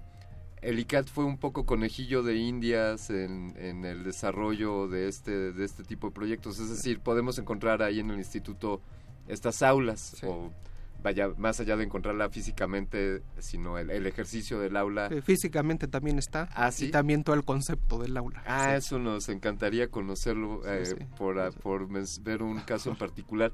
Y los otros que nos ha mencionado, pues resulta muy interesante saber que estemos desarrollando en México tecnología de ese nivel y que, y que ya se esté utilizando y ya se esté aplicando por favor, eh, permítanos hacer esta pausa para continuar hablando al respecto sobre, sobre estos aportes que se están haciendo desde el instituto. Queridos amigos, les recordamos, estás escuchando Resistor, esta noche estamos hablando eh, con, el, con el director del Instituto de Ciencias Aplicadas y Tecnología, el doctor Rodolfo Zanella. Estás escuchando Resistor, interactúa con nosotros en arroba R modulada en Twitter o Facebook Resistencia Modulada. Yo soy Alberto Candiani y vamos a escuchar esta rola de Jetro Tool del álbum Stand Up de 1969. Esto es Bourue. Resistor. Esto es una señal.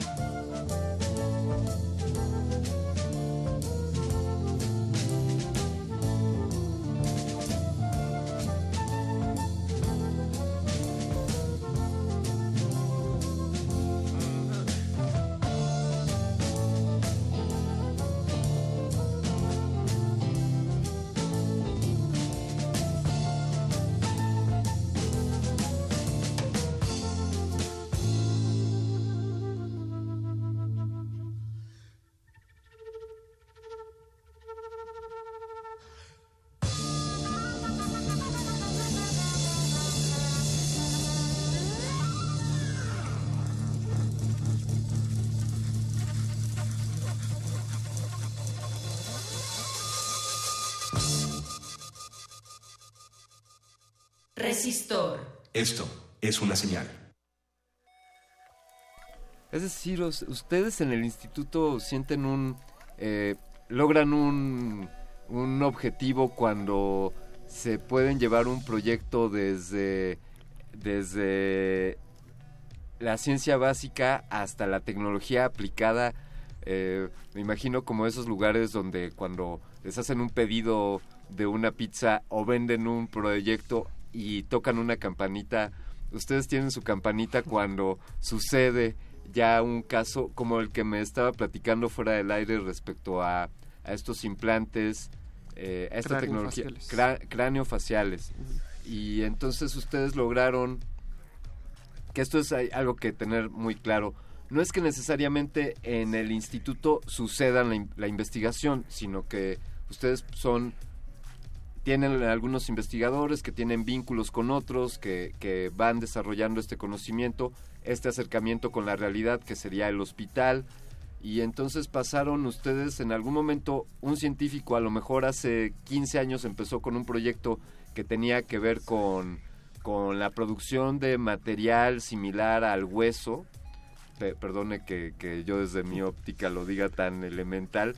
Y entonces sucedieron muchas cosas, se encontraron muchas investigaciones, sucedieron varias convergencias tecnológicas para que años después eh, esté sucediendo que un médico puedan hacer un, un escaneo del paciente al cual hay que ponerle una parte del cráneo y se pueda hacer un modelo en 3D, se imprima el cráneo y entonces ya, la campanita sonaría cuando hay un, un ser humano que continúa su vida y fue gracias a que, a que la ciencia y la tecnología pues le dieron esa solución. Eh, ¿cómo, cómo, ¿Cómo cuentan esos logros ustedes? ¿Cómo los van eh, inventariando? Sí. Sí, bueno, los logros, desde luego, como lo decías, normalmente llevan tiempo. El tiempo en la ciencia, en el desarrollo tecnológico, eh, hasta llegar a la sociedad, normalmente requiere de tiempo. Efectivamente, estamos en un mundo globalizado y también en un mundo científico globalizado, donde compartimos la información que vamos generando los científicos y eso luego nos ayuda a crear desarrollos tecnológicos y luego a llegar eh, con la tecnología eh, que generamos a la sociedad. Ese es eh, el esquema. Y bueno, pues se han creado eh, diferentes eh, tecnologías Sí. y cómo las inventaríamos, cómo la- las tenemos, cómo sabemos lo que eh, lo que hemos generado, pues tenemos una Secretaría de Vinculación y Gestión Tecnológica Exacto. que es quien, digamos, va eh, haciendo el inventario de lo que tenemos y luego pues hay cosas que se protegen, se protege la propiedad intelectual Claro. por medio de patentes, por medio de registros, o bien hay también otras cosas que no se protegen pero que se transfieren directamente a los potenciales usuarios. La transferencia tecnológica. ¿no? Exactamente. Eh, Por medio de la firma de un convenio u otros instrumentos. ¿Y qué, qué, qué instancias, es decir, la industria privada se podría acercar al instituto para, para plantearles la, la solución a un problema, más bien para plantear un problema del cual solucionar? Sí, sí, eh, eh, nosotros, nuestros sectores objetivos son diversos. Nuestros sectores objetivos son los sectores público, privado y social del país. Sí. Entonces, si bien es cierto que nos interesa vender eh, lo, que, lo que desarrollamos, el objetivo no es solo vender, también es impactar sobre la sociedad mexicana, que es finalmente de quien vienen los recursos con los que nosotros hacemos la investigación y el desarrollo tecnológico. Entonces tenemos ejemplos muy claros de que hemos incidido en sectores sociales, por ejemplo, en la niñez indígena y migrante del país, Sí. a través del desarrollo de libros enfocados al a la enseñanza de las ciencias, de las ciencias de la física, de la química, eh, de la biología, de la astronomía para poblaciones indígenas y migrantes, conociendo los procesos cognitivos de esos niños Y entonces se han desarrollado libros de texto ad hoc para, para ese tipo de comunidades. Luego tenemos todo el impacto eh, en el sector público, que sería eh, lo que tenemos de colaboración con los hospitales, o sería un ejemplo. Y luego toda la parte con el sector privado, que ahí sí es pues con empresas o con otros eh, socios a los que sí les interesa pues hacer un negocio.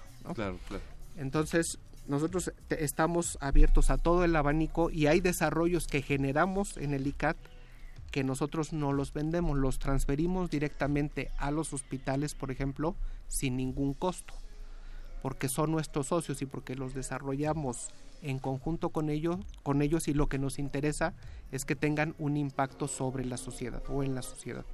Entonces son diferentes esquemas. Este, este modelo eh, el que exista un instituto enfocado a la aplicación de la ciencia y la tecnología es algo eh, esto es común en el mundo eh, existen otros ICATs en el mundo. Sí sí sí existen desde luego en el mundo es muy común en México es menos común entonces son cosas de las que tenemos todavía que aprender de fuera y que desarrollar en nuestro país porque desde luego que es muy importante hacer ciencia básica, hacer ciencia eh, aplicada, reflejarlo eso en documentos para darlo a conocer al resto de la comunidad científica, pero también es muy importante el que lo que desarrollamos en México tenga un impacto sobre la sociedad y tenga un impacto benéfico. Entonces ese es el principal objetivo y se han desarrollado, como te decía en el corte, muchos otros eh, dispositivos muy interesantes eh, que si quieren les podría platicar o bien podemos eh, platicar de otros temas. Me, doctor Sanella, me gustaría comentarle un, un, mensaje que nos hacen llegar por WhatsApp mm. al respecto de, de pues el suceso de este muchachillo de este joven Carlos Santamaría que acaba de entrar a la universidad, ya colega nuestro, eh, de a sus escasos 12 años, 12 años parece que tiene Carlos, y, bueno, y Carlos Yescas nos comenta en el WhatsApp, y creo que viene muy ad hoc, es muy pertinente su comentario para esta reflexión que nos acaba de hacer, doctor. Dice, dice Carlos Yescas, respecto al niño que ingresa a ciencias biomédicas, no hay duda en que influyen los factores que mencionas. Eh, algo decíamos sobre que su familia, que él tomó varios diplomados, que se acercó al Instituto de Investigaciones Químicas, que, que él tuvo una gran disposición, es algo que estábamos mencionando. Entonces dice, nos dice aquí nuestro radio escucha, pero creo que faltó mencionar el tema económico. Al final el acceso a Internet, a los cursos que tomó y el propio apoyo de los padres está relacionado con un tema de posibilidades económicas. Esta semana se dio la noticia de un niño de 11 años que acudió a solicitar un acta de nacimiento para poder ingresar a la primaria. Los dos forman parte del mismo México que confronta realidades distintas. Carlos Yescas, muchas gracias por tu comentario. Es una gran reflexión. Por un lado tenemos a un niño que gracias a que tiene el acceso, el apoyo de su familia, la disposición y cualquier otro factor que podamos añadir de esa misma edad de 11 años que ya entró a la universidad y por el otro lado nuestro nuestro radio escucha nos comenta sobre el caso de un niño que a sus 11 años está solicitando su acta de nacimiento eh, esa no se me ocurre mejor fotografía para ilustrar eh, la importancia de la adopción de la, del conocimiento científico y de la apropiación por la parte de las sociedades. doctor Senella, ¿qué nos faltaría como sociedad para lograr que, el desarrollo tecnológico permee a todos los niveles? ¿Cuáles son los siguientes retos? Decíamos hace rato esa campanita de que ya encontramos esta solución y ahora ¿Cómo llevamos a que la solución nos beneficie a todos? Bueno, pues yo creo que uno de los grandes retos de este país es cerrar la brecha entre la gente muy rica y la gente muy pobre. Entonces es una situación de desigualdad, evidentemente. Entonces, bueno, pues el, el, Internet es un medio maravilloso de tener eh, información de todo tipo, escuchaba yo hace algunos días que la información que recibe un ser humano eh, en esta época, en un día, es el equivalente al que recibía en la Edad Media una persona en toda su vida. Eh, pero bueno, para poderlo recibir, pues necesitamos un mínimo de tecnología, ¿no? Porque pues si estamos aislados en una zona del país en la que no hay acceso a nada, a lo mejor ni a electricidad, pues evidentemente probablemente reciban algo equivalente a lo que recibía la gente en la Edad Media. Exactamente. Entonces, bueno, pues yo creo que el, la gran situación en nuestro país es que hay que acabar con la desigualdad o tratar de cerrar esa brecha tan importante que existe entre la gente que, tiene mucho y los que no tienen prácticamente nada. Entonces, bueno, eh, desde luego eh, este niño Carlos Santamaría, eh, pues desde luego tiene curiosidad, tiene disponibilidad, tiene motivación, pero debe tener una inteligencia más allá del común de lo, del resto de los niños, porque no es eh, eh, común y no lo vemos en todas las partes del mundo porque puede haber países muy desarrollados con todas las tecnologías y no tenemos niños que estén entrando a la universidad a los 12 años. Entonces, bueno, pues hay ahí algo diferente. alguien a quien, a quien amo profundamente me decía con toda sabiduría, si quieres hacer más que los demás, si quieres ser más que los demás, tienes que hacer más que los demás. Entonces, pues este muchacho se aplicó y ah. hizo... sí, pero yo creo que no es solamente una cuestión de aplicarse, ¿no? Puede haber niños muy aplicados, pero no por eso tienen la capacidad de entrar a la universidad a los 12 años. Sí, sí, sí. Eh, ¿cómo, ¿Cómo se puede acercar la gente al instituto? Desde luego, otros investigadores o académicos, ya sea en la, en la UNAM o en otras universidades, si es que ellos quisieran colaborar o proponer o presentar proyectos, y al público en general, qué, qué oferta se tiene, qué forma tiene, eh, tenemos los que andamos a pie de acercarnos al, al ICAT. Bueno, pues primero se pueden acercar de manera virtual. Eh, tenemos nuestra página, nuestro sitio web que es eh, www.icat.unam.mx, ahí podrán tener eh, mucha información. Después tenemos nuestras redes sociales, en las diferentes redes sociales, en Facebook, en Twitter, eh, en Instagram. Y bueno, pues si buscan Instituto de Ciencias Aplicadas y Tecnología en cualquiera de esas redes lo van a encontrar y ahí pues continuamente estamos dando las noticias de lo que de lo que estamos haciendo, lo que estamos desarrollando. Después pues pueden visitarnos físicamente eh, si son estudiantes eh, de, eh, de, licenciatura, bueno, desde bachillerato, pero sobre todo licenciatura y posgrado, pues pueden ir a visitarnos, a visitar a los diferentes investigadores, tecnólogos, si están interesados en desarrollar algo en colaboración con nosotros. Y después también tenemos una vez al año un día de puertas abiertas en las que invitamos al público en general a que venga al instituto, a que conozca pues lo que se hace en los diferentes laboratorios, en los talleres, eh, pues en todos nuestros espacios para que conozcan más de cerca lo que ahí hacemos y desde luego recibimos desde niños de primaria, secundaria, hasta jóvenes de preparatoria, universidad y el público en general que quiera eh, visitarnos. ¿Y cuándo es ese, esa fantástica fecha? Típicamente es hacia el mes de mayo. Este, este año no lo hemos organizado aún por el proceso de transformación que tuvimos de Centro Instituto, pero seguramente hacia el mes de septiembre, octubre estaremos organizando el Día de Puertas Abiertas de este año y bueno, eso lo vamos a poner desde luego ah, en nuestro sitio, en, nuestras redes sociales y lo anunciaremos. No hay una fecha todavía definida, pero pronto lo anunciaremos. los estaremos siguiendo muy, de cerca, doctor. Eh, me gustaría preguntarle algo como un poco para ir cerrando también, ya, ya que Cronos es infalible. Eh, ¿Cómo se siente usted como investigador como alguien que ha dedicado su vida al estudio de la ciencia, al estar ahora al frente de este instituto, ¿qué, le representa para usted en, su vida y, qué retos ve y cómo ve usted que puede contribuir al crecimiento de, este instituto en particular y del desarrollo científico en general en nuestro país? Bueno, pues desde luego son grandes retos, ¿no? Eh, normalmente los que somos directores de centros, de institutos, de facultades, típicamente, al menos los de centros e institutos, nos preparamos para ser investigadores, para ser investigadores, probablemente un poquito para desarrollar tecnología, pero no necesariamente para administrar un centro o un instituto de investigación. Y desde luego son retos mayores porque es necesario eh, pues conjuntar el esfuerzo de un grupo amplio, diverso, eh, como es la universidad, pero, pero así eso también se refleja o lo vemos en los institutos para de manera coordinada lograr soluciones a los diferentes problemas. Entonces, bueno, pues hay eh, retos, hay muchísimos, ¿no?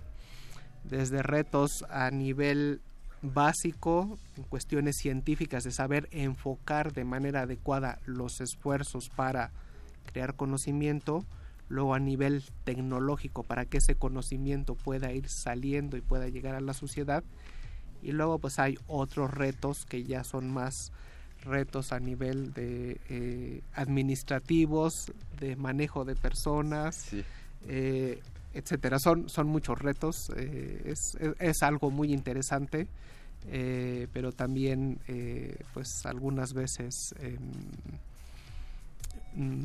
no sé cómo describirlo, pero eh, sí, que, implica eh, retos eh, muy grandes. Podemos notar una gran gratificación para, para usted al estar al, al cargo de este instituto. Sí, desde luego. Eh, doctor Sanella, muchísimas gracias por habernos acompañado esta noche aquí en Resistor y habernos hablado sobre la importancia del desarrollo de la ciencia y la tecnología. Con mucho gusto. Gracias. pues es así como esta emisión llega, llega a su fin. Esta noche hemos hablado sobre niños prodigios, futuros científicos, sobre cómo la ciencia se desarrolla, cómo pasamos de la ciencia básica hasta la tecnología aplicada. Así que si tienes a alguien en casa que, que quiera estar pues acercándose a la ciencia, que quiera ser científico algún día o que quiera trabajar con la tecnología, pues ahí está. Has escuchado hoy cómo puedes desarrollarte en eso. Y bueno, vamos a poner una pieza más antes de que se cierre esta emisión. Si me permite el señor productor, propongo la de Neil Young, ¿le parece? Bueno, pues antes de que presentemos esto de Neil Young, yo me despido, no sin antes agradecer a José de Jesús Silva por controlar esta, esta consola y traernos a buen puerto. Desde luego al doctor Arqueles por estar esta noche produciendo desde el éter, haciendo mover estas, estas manecillas y a Oscar el Voice, que está siempre, siempre en todo lugar apoyándonos. Esto que estás por escuchar, te lo presenta Alberto Candiani, y este señor canadiense, Neil Young, compuso esta rola por allá del 1979. Esto es My My Hey Hey.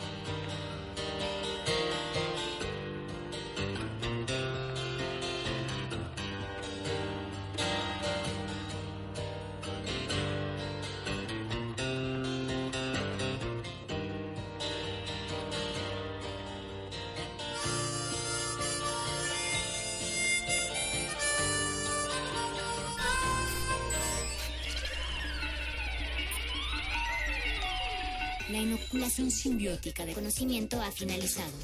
Esperamos aprender más de ti en un futuro cercano. Buenas noches. Resistor.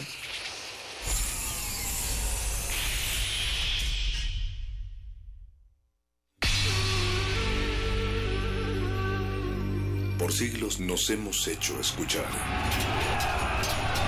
Nacimos como parte de esa inmensa mayoría. Hablar, Escuchar. debatir, proponer, cuestionar. Está en nuestra naturaleza. Seamos instrumentos de conciencia de nuestro pueblo. Usamos el sonido porque atraviesa obstáculos. Muros, fronteras. Nosotros somos la resistencia.